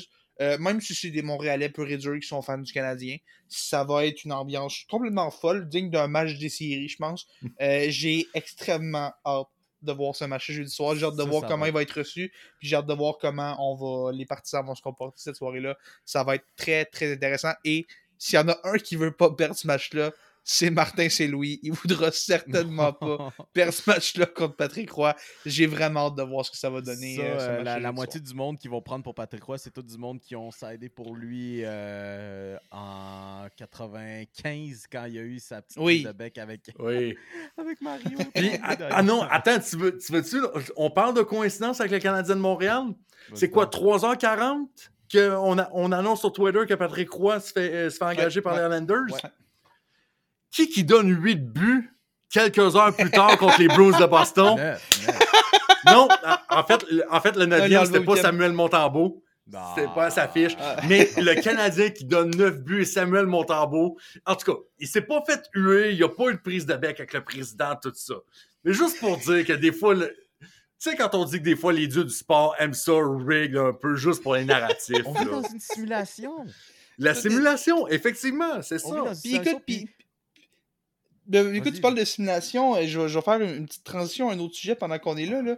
Euh, je parlais de jeudi soir, comme quoi ça va être un- le match retour de Patrick Roy au Centre Bell. Jeudi soir, un match entre les, les Blackhawks et les Oilers, ce sera un match complètement inutile qui n'attirerait certainement pas d'intérêt, sauf si Corey Perry avec tout ce qui s'est passé. Par hasard, par pur hasard, Corey Perry signe un contrat avec les Oilers et devrait possiblement être en mesure de jouer ce match-là jeudi soir contre les Blackhawks. Je pense que tu vas avoir une gang qui va regarder Patrick Roy à Montréal. L'autre gang va regarder Corey Perry à Chicago. Parce que oui, ça se passe à Chicago, évidemment. Je sais. Évidemment. Évidemment, ce serait bien trop plate que ça se passe à Edmonton. C'est vraiment dommage pour tous les autres matchs de cette soirée-là, parce que tout le monde s'en fout complètement. Même pas besoin de se présenter. On se fout complètement de ces matchs-là. Regardez juste ces deux matchs-là. Corey Perry qui euh, vient, qui va. En fait, c'est pas- fait encore officiellement. Ça va se faire euh, dans, les, dans les prochaines heures. Corey Perry qui va signer un contrat pour le reste de la saison avec les Oilers au salaire minimum, très probablement. Euh, j'ai hâte de voir ce que ça va donner. Je pense que ça va ajouter un, un élément que les Oilers avaient besoin. Puis j'ai hâte de voir comment on va l'utiliser surtout. Euh, Peut-être qu'il va y avoir un peu de, de- de backlash à Edmonton avec tout ce qui s'est passé par rapport avec, euh, avec Perry et tout.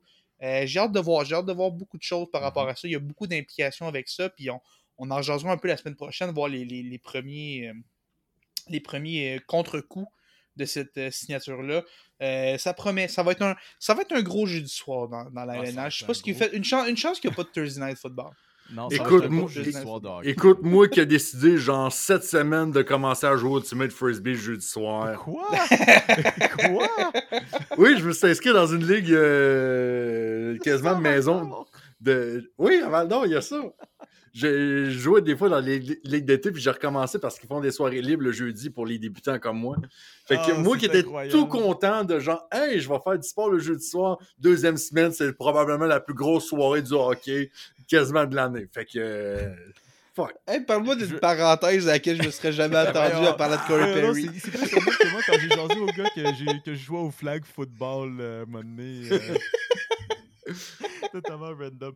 Euh, de bavardage. Félix, tu parlais des Oilers d'Edmonton parce que, mon Dieu, comment les Oilers d'Edmonton ont réussi à renverser ça, ce début de saison merdique qu'ils ont eu.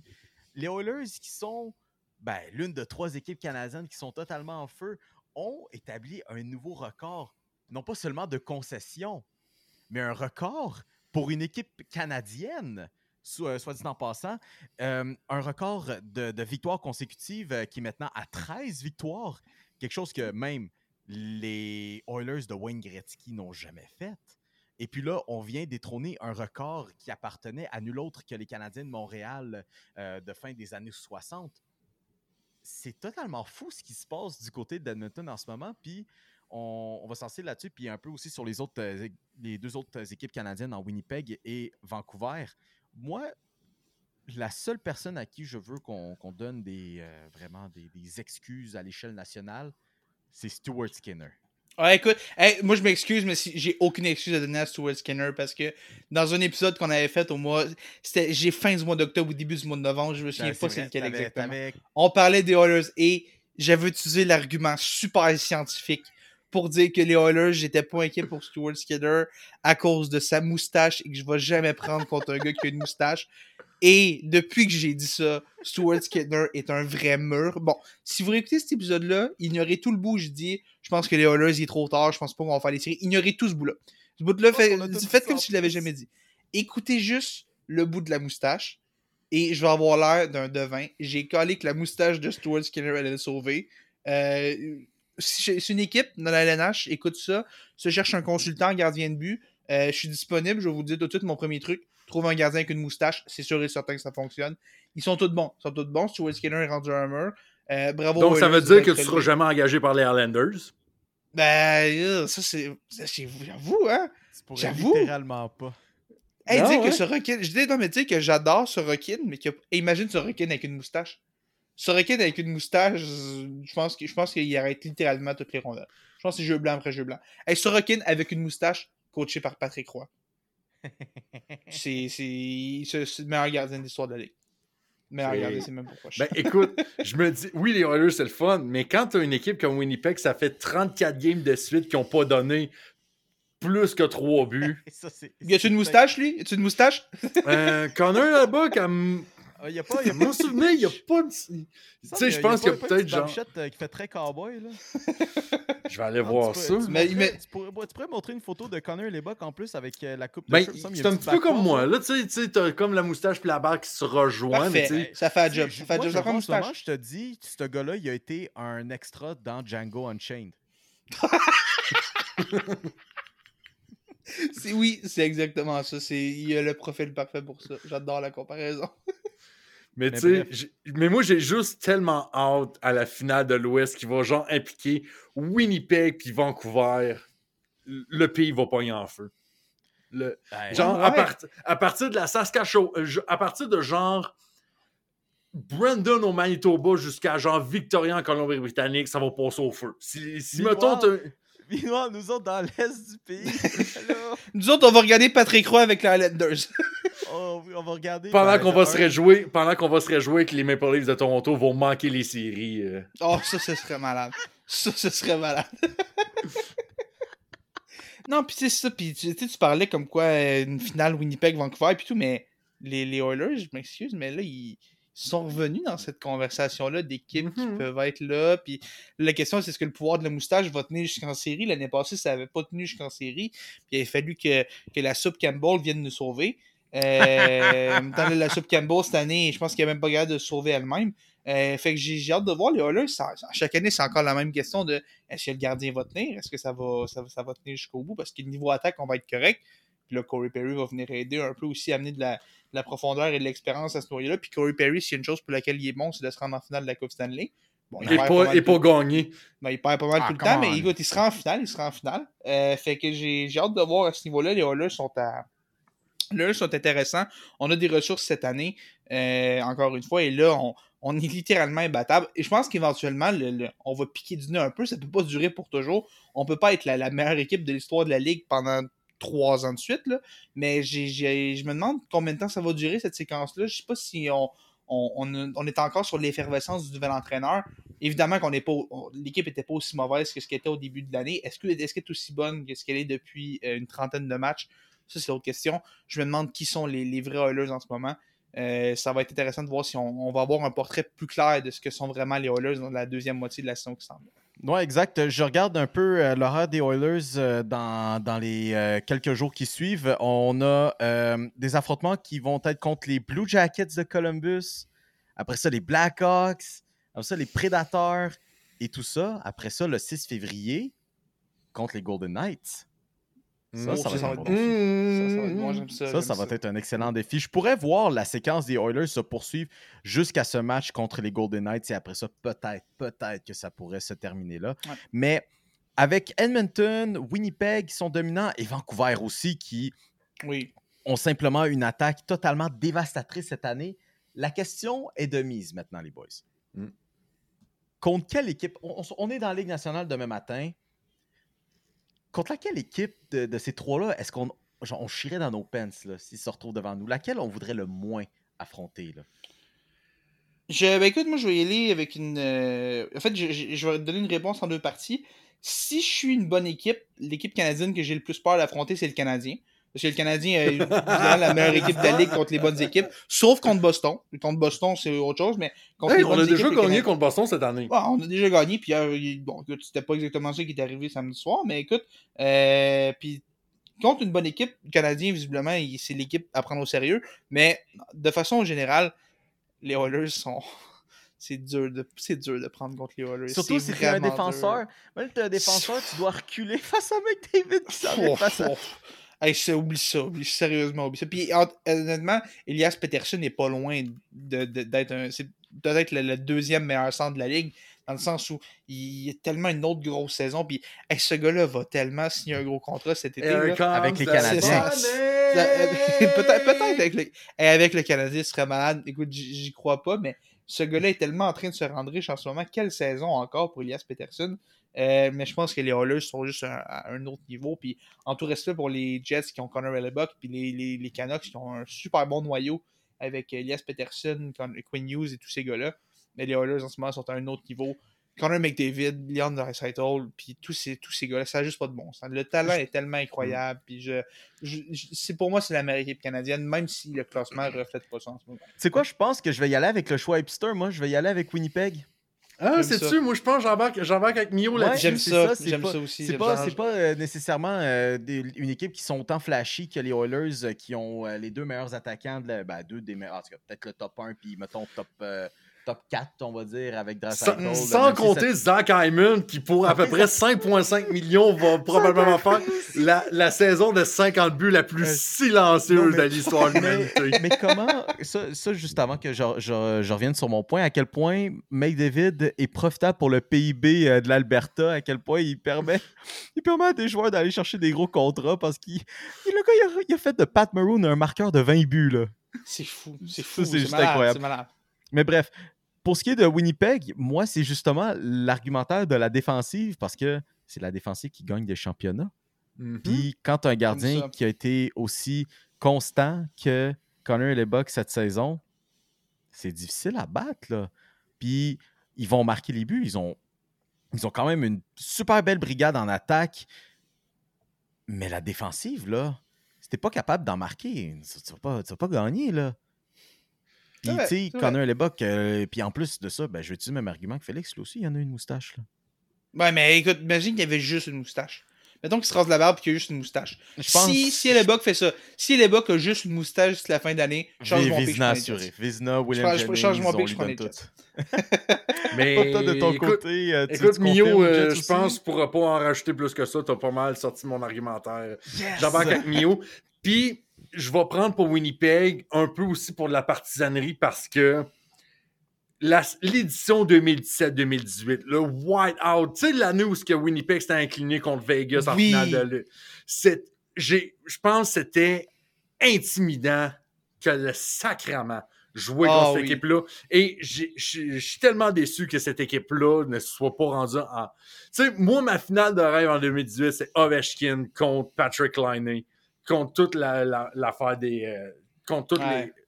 Mais tant qu'une équipe canadienne gagne la Coupe Stanley, moi, je Mhm. vais être content. Fait Six que, ans plus tard, euh, au passage, six ans plus tard, Patrick Laney et Ovechkin sont washed. Oups, j'ai dit ça. Oh, puis, puis honnêtement, puis aussi, c'était les Jets, de- dernier point là-dessus, ce serait quand même cool pour eux, tu sais, on a échangé puis Luc Dubois, on, était, on, on, on s'est vraiment fait donner de la merde pour cet échange-là. hein. Je veux dire, c'était- cool, mais on s'est fait donner de la merde pour cet échange-là, puis honnêtement, deux des trois gars qu'on a eu sont meilleurs que Dubois cette année, puis Paris a été blessé, mais peut-être peut-être qu'il va être meilleur aussi. Pendant ce temps-là, Dubois est épouvantable avec les Kings. Ça- ça- ça- je trouve qu'il y aurait quand même une belle revanche. Une belle revanche pour les Jets qui ont cru en Gabe Villardy, ont cru en Alex Iafallo.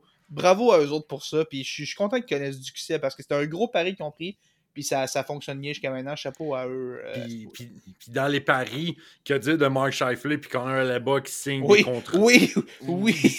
qui signe out of the fucking nowhere des contrats de 8 ans qui se commettent.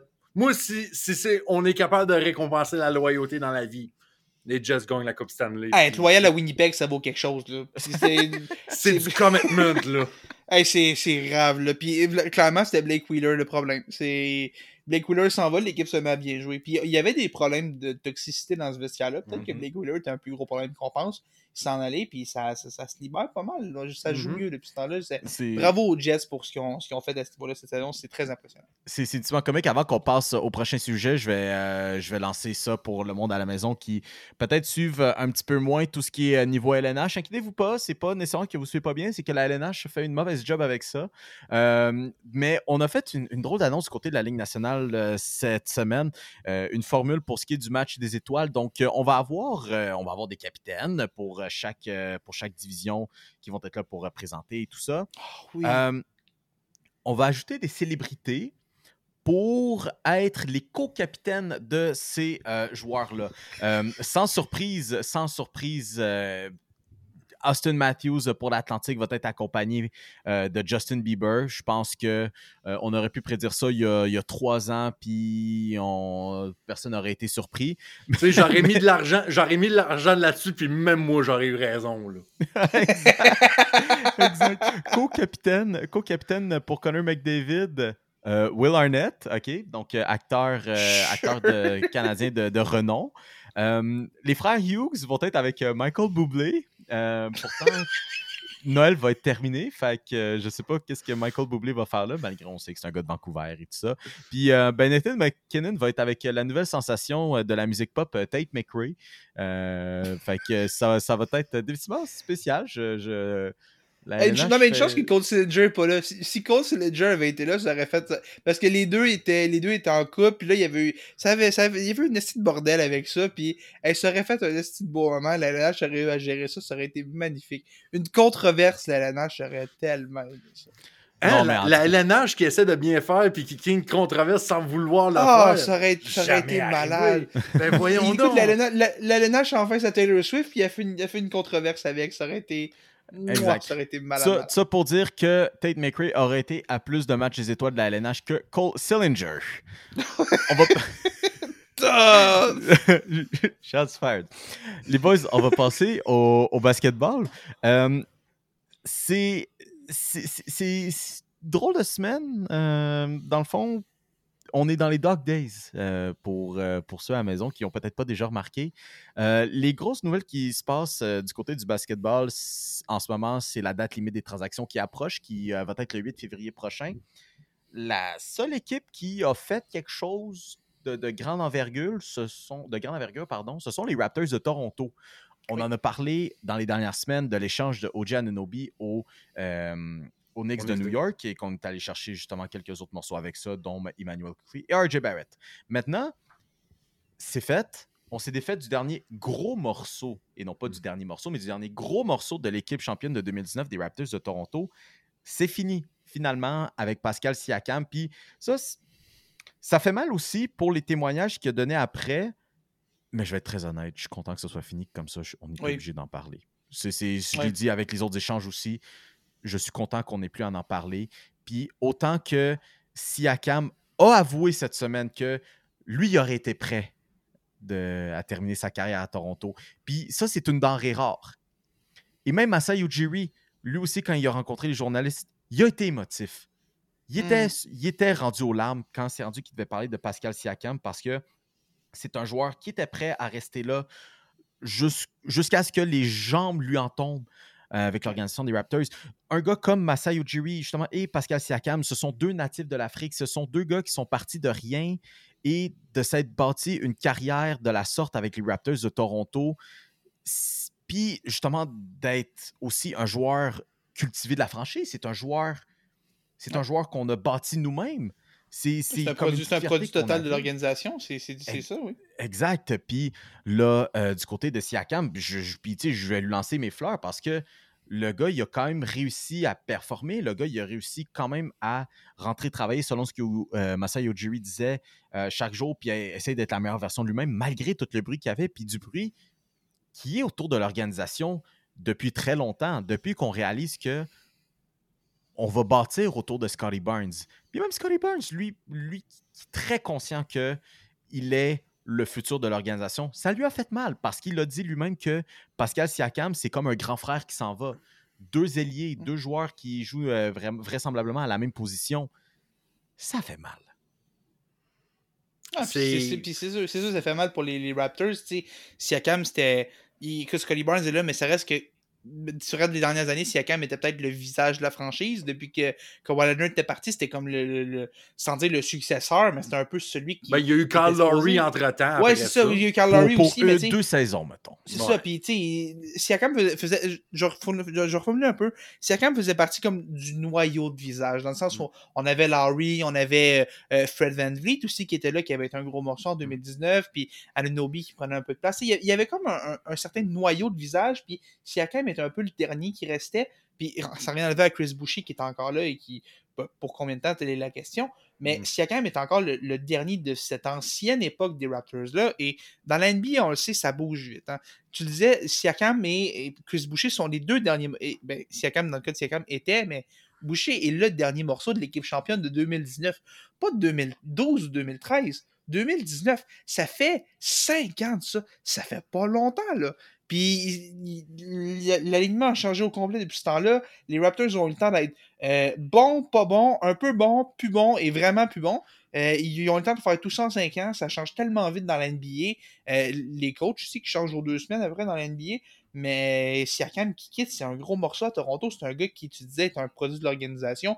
On en parlait avec les Lions tantôt. Des gars comme ça qui sont un peu des, underdogs puis qui deviennent des joueurs importants de l'organisation. ça- Il y a un gros sentiment d'appartenance. Puis je comparais pas Siakam à ces gars-là, mais tu sais, Yannis Antetokounmpo, par exemple, qui était un 15e choix total, ou même Nikola Jokic, qui est un choix de deuxième ronde, c'est des gars qui ont été développés par leur organisation et qui sont devenus parmi l'élite de la ligue. Et même si Siakam n'est pas à ce niveau-là, c'est un peu le même principe dans le sens où on a pris un, un gars qui était, quand on leur pêchait un projet développemental, et on l'a amené à son plein potentiel.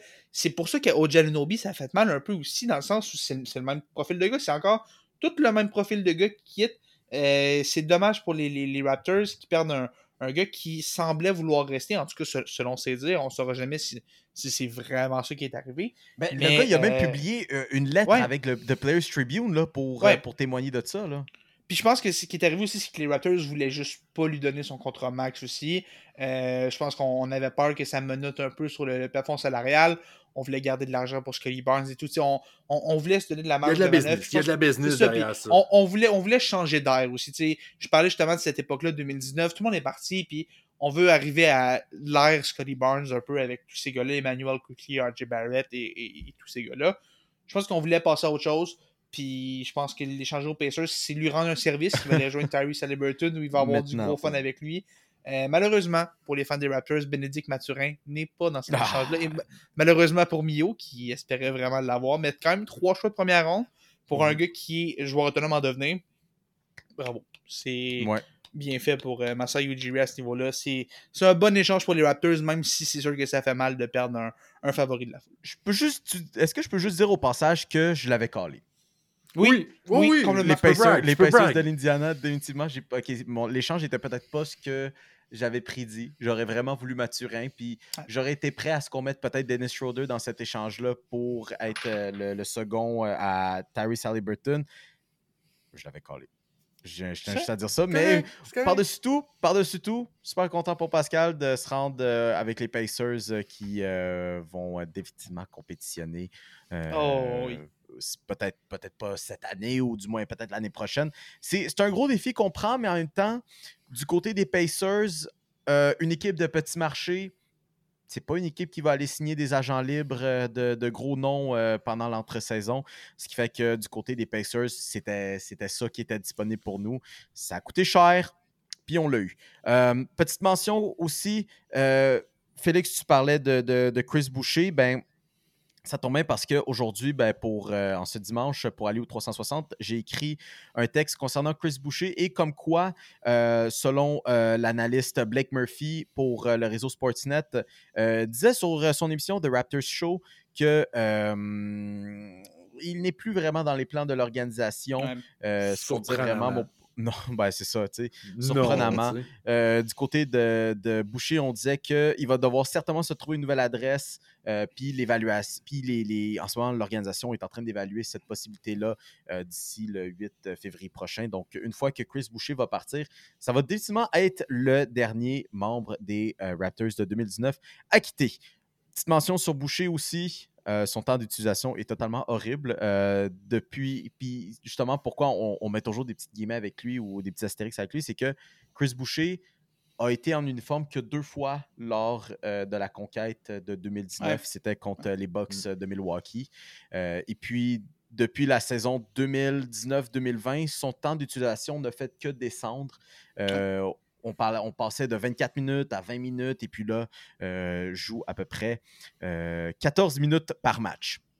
On va passer au souviens- baseball? Je me Oui, souviens juste de la. je me- juste une petite parenthèse, je me souviens juste de la glorieuse, glorieuse épo- euh, époque où Aaron Bain jouait pour les Raptors de Toronto. Ben, c'était- C'était dans cette même époque où Chris Boucher a été un partant, euh, peut-être une quinzaine, vingtaine de joutes. Là. Chris Boucher a été un partant sur cette édition-là. Des Raptors qui ont joué à Tampa Bay au passage euh, cette Mm. saison-là. C'est aussi. vrai, c'est fou ça. On, Ouais. on va oublier ça Bref. de nos mémoires, mais ça permet d'avoir Scotty Barnes. Euh, on va s'en aller au baseball parce que du côté euh, des Astros, on a fait une grosse signature. On est allé chercher nul autre que Josh Hader, reconnu comme étant l'un des meilleurs releveurs, sinon peut-être pas le meilleur releveur des ligues majeures Mhm. quand même, ancien des, des Padres. 5 ans, 95 millions de dollars avec justement, comme je dis, cette équipe des Astros. Pas n'importe qui, là, quand même, qui vont euh, qui, qui signe euh, Josh Hader, une équipe qui, bon, année après année, les Astros euh, vont être de la conversation pour la série mondiale. Est-ce que justement on les considère pas encore une fois parmi les favoris, mais encore plus, plus, plus? Ben, écoute, les Astros de Houston viennent de former le plus gros big tree de releveurs du baseball majeur avec, avec Brian Abreu. Brian Abreu qui va lancer la septième, Ryan Elsey qui va lancer la 8 et Josh Hader qui va lancer Ryan la Presley, neuvième. Ryan Presley. Ryan Presley. Merci, merci. Et Josh Hader qui va lancer la neuvième. Il n'y a pas un trio de releveurs qui va être Non. aussi bon que ça dans la MLB. Et tant aussi longtemps que les Astros ont ce core-là avec les, les Alvarez, les Tucker, les, euh, les Altuve de ce monde, les Bregman et, et tout le tralala qui vient avec, ils vont être encore favoris. Juste Mm. l'automne passé, c'était un match de retourner en série mondiale encore. Ouais. Fait que, euh, Puis, puis tu justement, tu, tu parles de ce trio de releveurs-là. Dans, le- dans les dernières années, la relève des Astros a toujours été une force, justement. Presley, qui a été un des meilleurs closers de la ligue depuis des années, Brian Abreu, on a eu des Rafael Montero, on a eu des Kendall Graveman. Il y en a eu des bons releveurs qui sont passés par là, puis il y en a tout le temps des bons. Et là, chapeau aux Astros d'avoir été proactifs quand même. Ryan Presley a une année ordinaire comme closer. On perd pas de temps, on va chercher le meilleur de la ligue pour le remplacer. Euh, on niaise pas. Puis quand je dis ordinaire, il était quand même très très bon. là. Ça restait un, un très bon closer. Mais dès qu'il était un peu ordinaire, ah, on va chercher le meilleur de la ligue pour le remplacer. c'est arrivé assez rapidement parce qu'il n'y avait pas beaucoup de rumeurs. Puis en dedans de trois jours, c'est comme tout fait. C'était comme négocié, puis c'était fait. Hader a signé.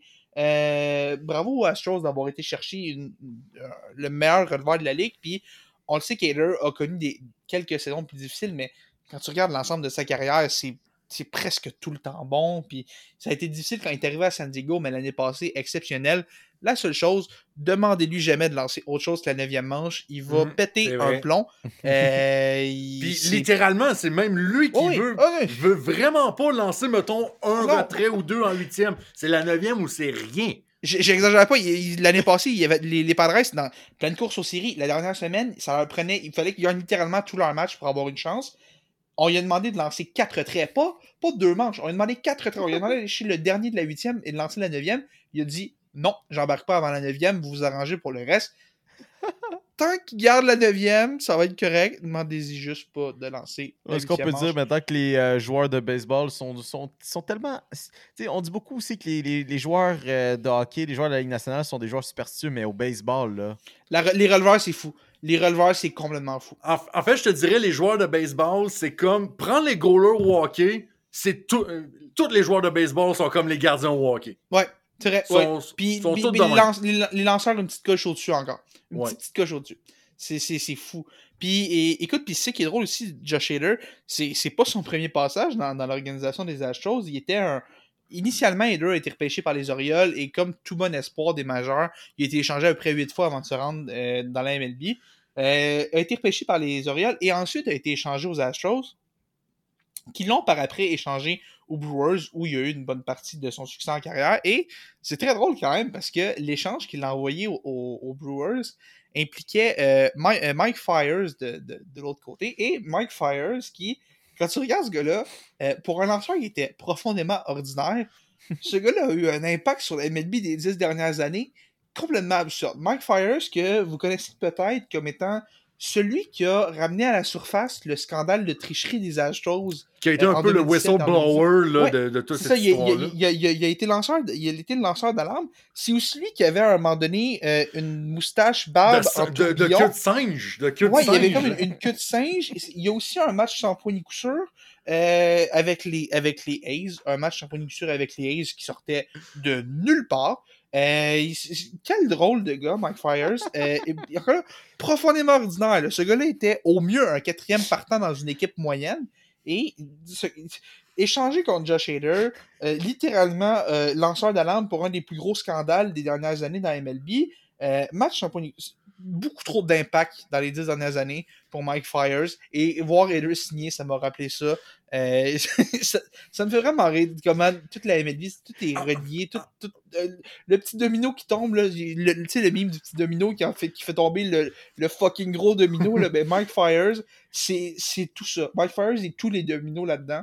Euh, j'adore ça. J'adore comment un gars comme ça peut avoir autant d'impact dans l'histoire de la MLB. Surtout que je pense que si je puis Mike Fires, si on peut rajouter encore à sa liste, a même aussi lancé une manche immaculée aussi en carrière. Oui, oui, je suis pas mal sûr qui que est oui. un exploit qui Oui. est quasiment aussi rare euh, que lancer un match sans point de coup sûr. C'est Je quasiment pense que c'est aussi plus rare. que- même. Je pense que c'est plus rare. Je pense que j'ai- oui. pas, les- pas les chiffres exacts, mais je suis pas mal sûr qu'il y a moins de matchs de, de manches immaculées que de que de que de matchs en point de coup sûr. Je suis même assez confiant de ça. Mais juste montrer que baseball, Ah ouais. je- baseball. C'est, J'adore ça. J'a- J'adore comment il... le, un gars de même peut avoir autant d'impact pour avoir été pour malgré une carrière complètement ordinaire. C'est comme, tu parlais de mime du domino, c'est, en fait, je te dirais, tu sais, vous vous souvenez, il y a quelques années, la, la publicité de Dos Equis, The Most Interesting Man in the World, là? Oui, oui. C'est c'est oui, l'équivalent oui. baseball de ce monsieur-là. ce gars-là a- se ramasse dans des histoires et des aventures qui étaient probablement qu'il a jamais pensé, mais qui est genre, hey, moi je vibe, that's it. C'est l'équ- c'est l'équivalent baseball du Most Interesting Man de Dos Equis. Ah, j'aime ça, j'aime ça. On parlait, on parlait plutôt euh, pendant l'émission à quel point les 49ers, euh, somme toute, euh, ça va quand même bien. C'est c'est un peu so-so, par contre, du côté des Giants euh, de San Francisco, n'est-ce pas, les boys? Oh, c'est plus difficile depuis, depuis une couple d'années. Écoute, euh, on a eu l'année de la tricherie en, 2020, en 2021. Je suis encore convaincu ça n'a aucun, aucun sens que cette équipe-là ait été aussi bonne. Il y avait des gars ordinaires, des vieux vétérans. Tout le monde s'est mis à bien jouer. Puis l'année d'après, l'avion a crashé comme j'ai jamais vu un avion crasher dans MLB. Puis euh, depuis, depuis ce temps-là, on essaie de signer des gros joueurs autonomes. On a essayé Shohei Otani, on a essayé Carlos Correa, qu'on a signé avant de réaliser qu'il y avait une cheville en compote. Puis après ça, on a essayé Shohei Otani, on l'a échappé. Finalement, on Orson Judge, signé- le frère Orson jumeau Judge. cosmique de Aaron puis on, Judge. on- on a ramassé Young Holy qui, écoute, belle signature, c'est cool, mais on n'est pas exactement dans les gros gros noms qu'on voulait. Euh, ça a été un, un peu plus difficile pour les, les Giants, et pendant ce temps-là, dans leur division, tu as les Dodgers qui, dans les dernières années, beaucoup de titres de division, sauf en 2021 où est-ce que les Giants qui trichaient leur ont gagné le titre de division. Et t'as- ils ont quand même gagné une série mondiale en 2020, mais la série mondiale en 2020, il y en a qui ont un peu de misère avec. Il y en a qui diraient qu'elle est, comme on dirait, euh, Mickey Mouse un peu. Hein, euh, est-ce, que, je- est-ce que je me trompe en disant que certains la qualifieraient de Mickey Mouse? de j'oserais dire même que je vais dire le mot en F et dire le mot frauduleuse. Oh! J'ai dit le mot en F ici. C'est une série mondiale frauduleuse sur une saison de 60 matchs avec aucun avantage du terrain pour personne.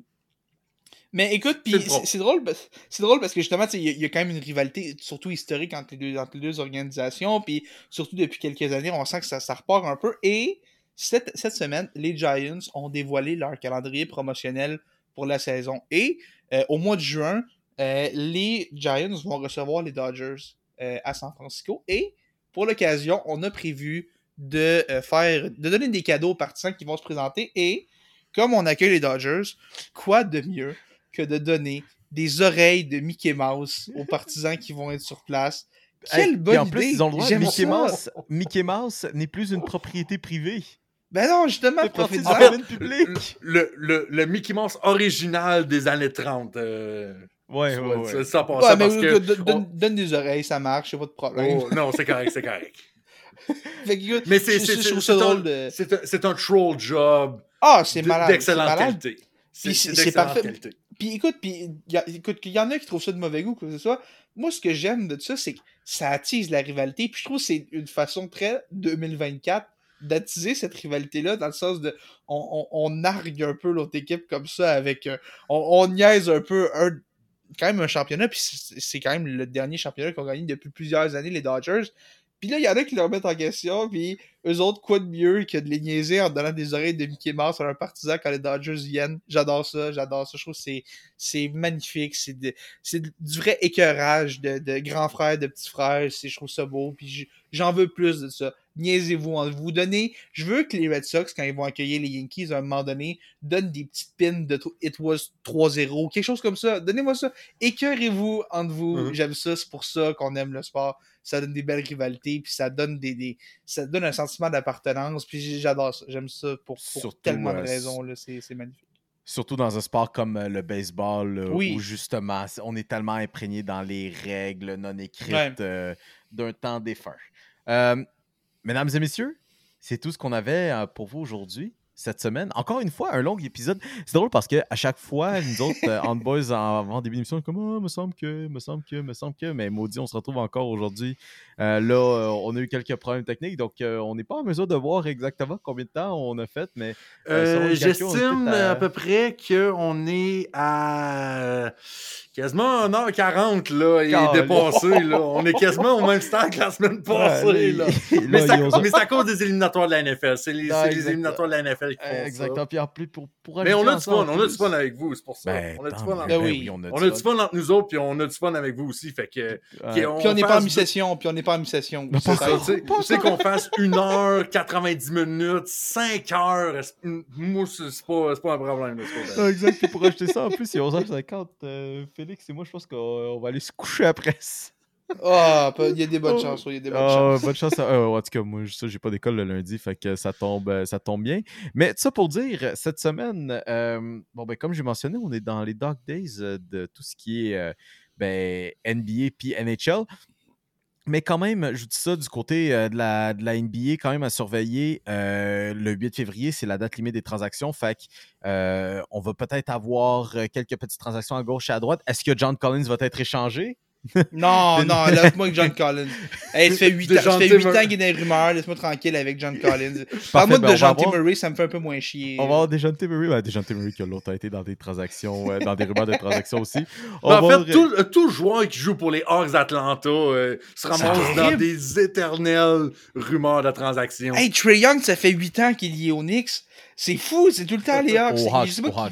Hey, on, on par- on parlait, on parlait de Lamar Yellow puis euh, qui, garde- qui garde ça hyper étanche. Les Hawks d'Atlanta, c'est tout l'inverse. Puis Trey Young, les Knicks qui le veulent depuis 20 ans à peu près, je- je- je- j'adore. À chaque fois, il y a tout le temps quelque chose qui passe avec les Hawks. on, va, on, on va échanger l'équipe au complet dans, dans trois jours, puis on va la rééchanger le lendemain. Ça, c'est fantastique. Sinon, du côté de la NBA, pensez toujours du côté de Twitter parce que là, ça, c'est vraiment juste une petite parenthèse, tranche de vie absolument incroyable. Donc, euh, si jamais vous êtes, euh, vous êtes pas courant, peut-être, vous ne suivez pas trop tout ce qui est NBA sur Twitter, il y a une page qui s'appelle euh, Underdog. Ça, c'est la page où qui font tout aussi tout autant du fantasy qui euh, aussi euh, donne des nouvelles pour les joueurs qui sont blessés, les joueurs qui vont peut-être être ne pas habillés, les, les joueurs qui euh, ont une certaine blessure pendant un match. Puis cette semaine, en fait, samedi soir, cette page-là annonce que Anthony Davis est un cas douteux pour le match contre les Trailblazers de dimanche soir pour les Lakers. Anthony Davis était au match des 49ers et des Packers, bien en santé, debout, lançait le ballon de football, avait du bon temps. Fait que si jamais vous voulez voir une ligue où la transparence est de mise, allez-y avec la NBA. Puis, puis écoute, puis c'est drôle parce que tu parlais de ça, puis je l'ai vu sur Underdog aussi cette semaine, DeAndre Ayton à Portland, qui a eu une semaine assez bizarre, qui n'a pas pu se pointer au match, c'était mercredi soir, je pense, qui a pu se pointer au match parce que sa rue était gelée, puis ils ont pas été... Personne, il était pas capable de sortir, personne n'était capable d'aller le chercher, puis deux jours après, il rejouait, et Underdog qui annonce que euh, DeAndre Ayton, euh, ice melted on, on his, on his street, quelque chose comme ça, Genre, la, la glace a fondu sur sa rue, va être en mesure de jouer ce soir. Sérieux, un gars qui peut pas jouer parce qu'il y a de la glace dans sa rue, c'est de la... Je pense Ça, que je vais dire ça quand je vais pas aller à l'école. Quand je vais pas aller à l'école, je vais dire ça. Ça, ça, c'est ça qui arrive quand t'es un gars qui a passé sa vie aux Bahamas puis qui a joué toute sa carrière NBA en Arizona. C'est ça que ça Ah, fait. il passe à Phoenix, puis il se ramasse à Portland, c'est sûr, ça, sûr, Ça, frappe première. J'ai jamais, même, même du côté de la LNH, j'ai jamais entendu ça là, pour euh, aucun marché canadien. Bref. Euh, sinon aussi, on en a parlé en début d'émission, on en parle en long et en large, mais c'est encore une fois, ce sont les séries au football. Puis en fin de semaine qui s'en vient, ça va être les matchs de championnat. Euh, Laissez-nous savoir encore une fois de plus sur les réseaux sociaux. On rappelle encore, vous pouvez nous suivre chacun individuellement sur Twitter ou même page Facebook super fan des Tigers de Guangdong. Qui est-ce que vous voyez sortir de chacune des associations? Qui est-ce que vous voyez qui va se rendre au Super Bowl? Et ultimement peut-être qu'il va le gagner? On vous invite là-dessus aussi. On vous invite aussi à interagir un peu avec nous, nous poser des questions aussi euh, si jamais vous en avez ou si jamais vous avez des hot takes, n'importe quoi. On, euh, on est toute oreille. Sur ce, on se donne rendez-vous à la semaine prochaine. Nos petits menaceux et. Ou nos menaceux ou nos menaces? Nos menaceux, ah ouais donc. Nos Mais men- là, nos ça, c'est menaceux. laid, j'aime ça. Mais non, mais justement, ben Menaceux, c'était- c'était- menaceuses. c'est- euh, C'était le but. Je sais que euh, producteur Oli va se rendre jusque-là. C'était c'était un choix éditorial de dire euh, menaceux. Je sais que le mot c'est menace. Quand même, euh, je tiens à rappeler que j'étudie en communication. Même si c'est à l'UCAM, ça vaut ce que ça vaut.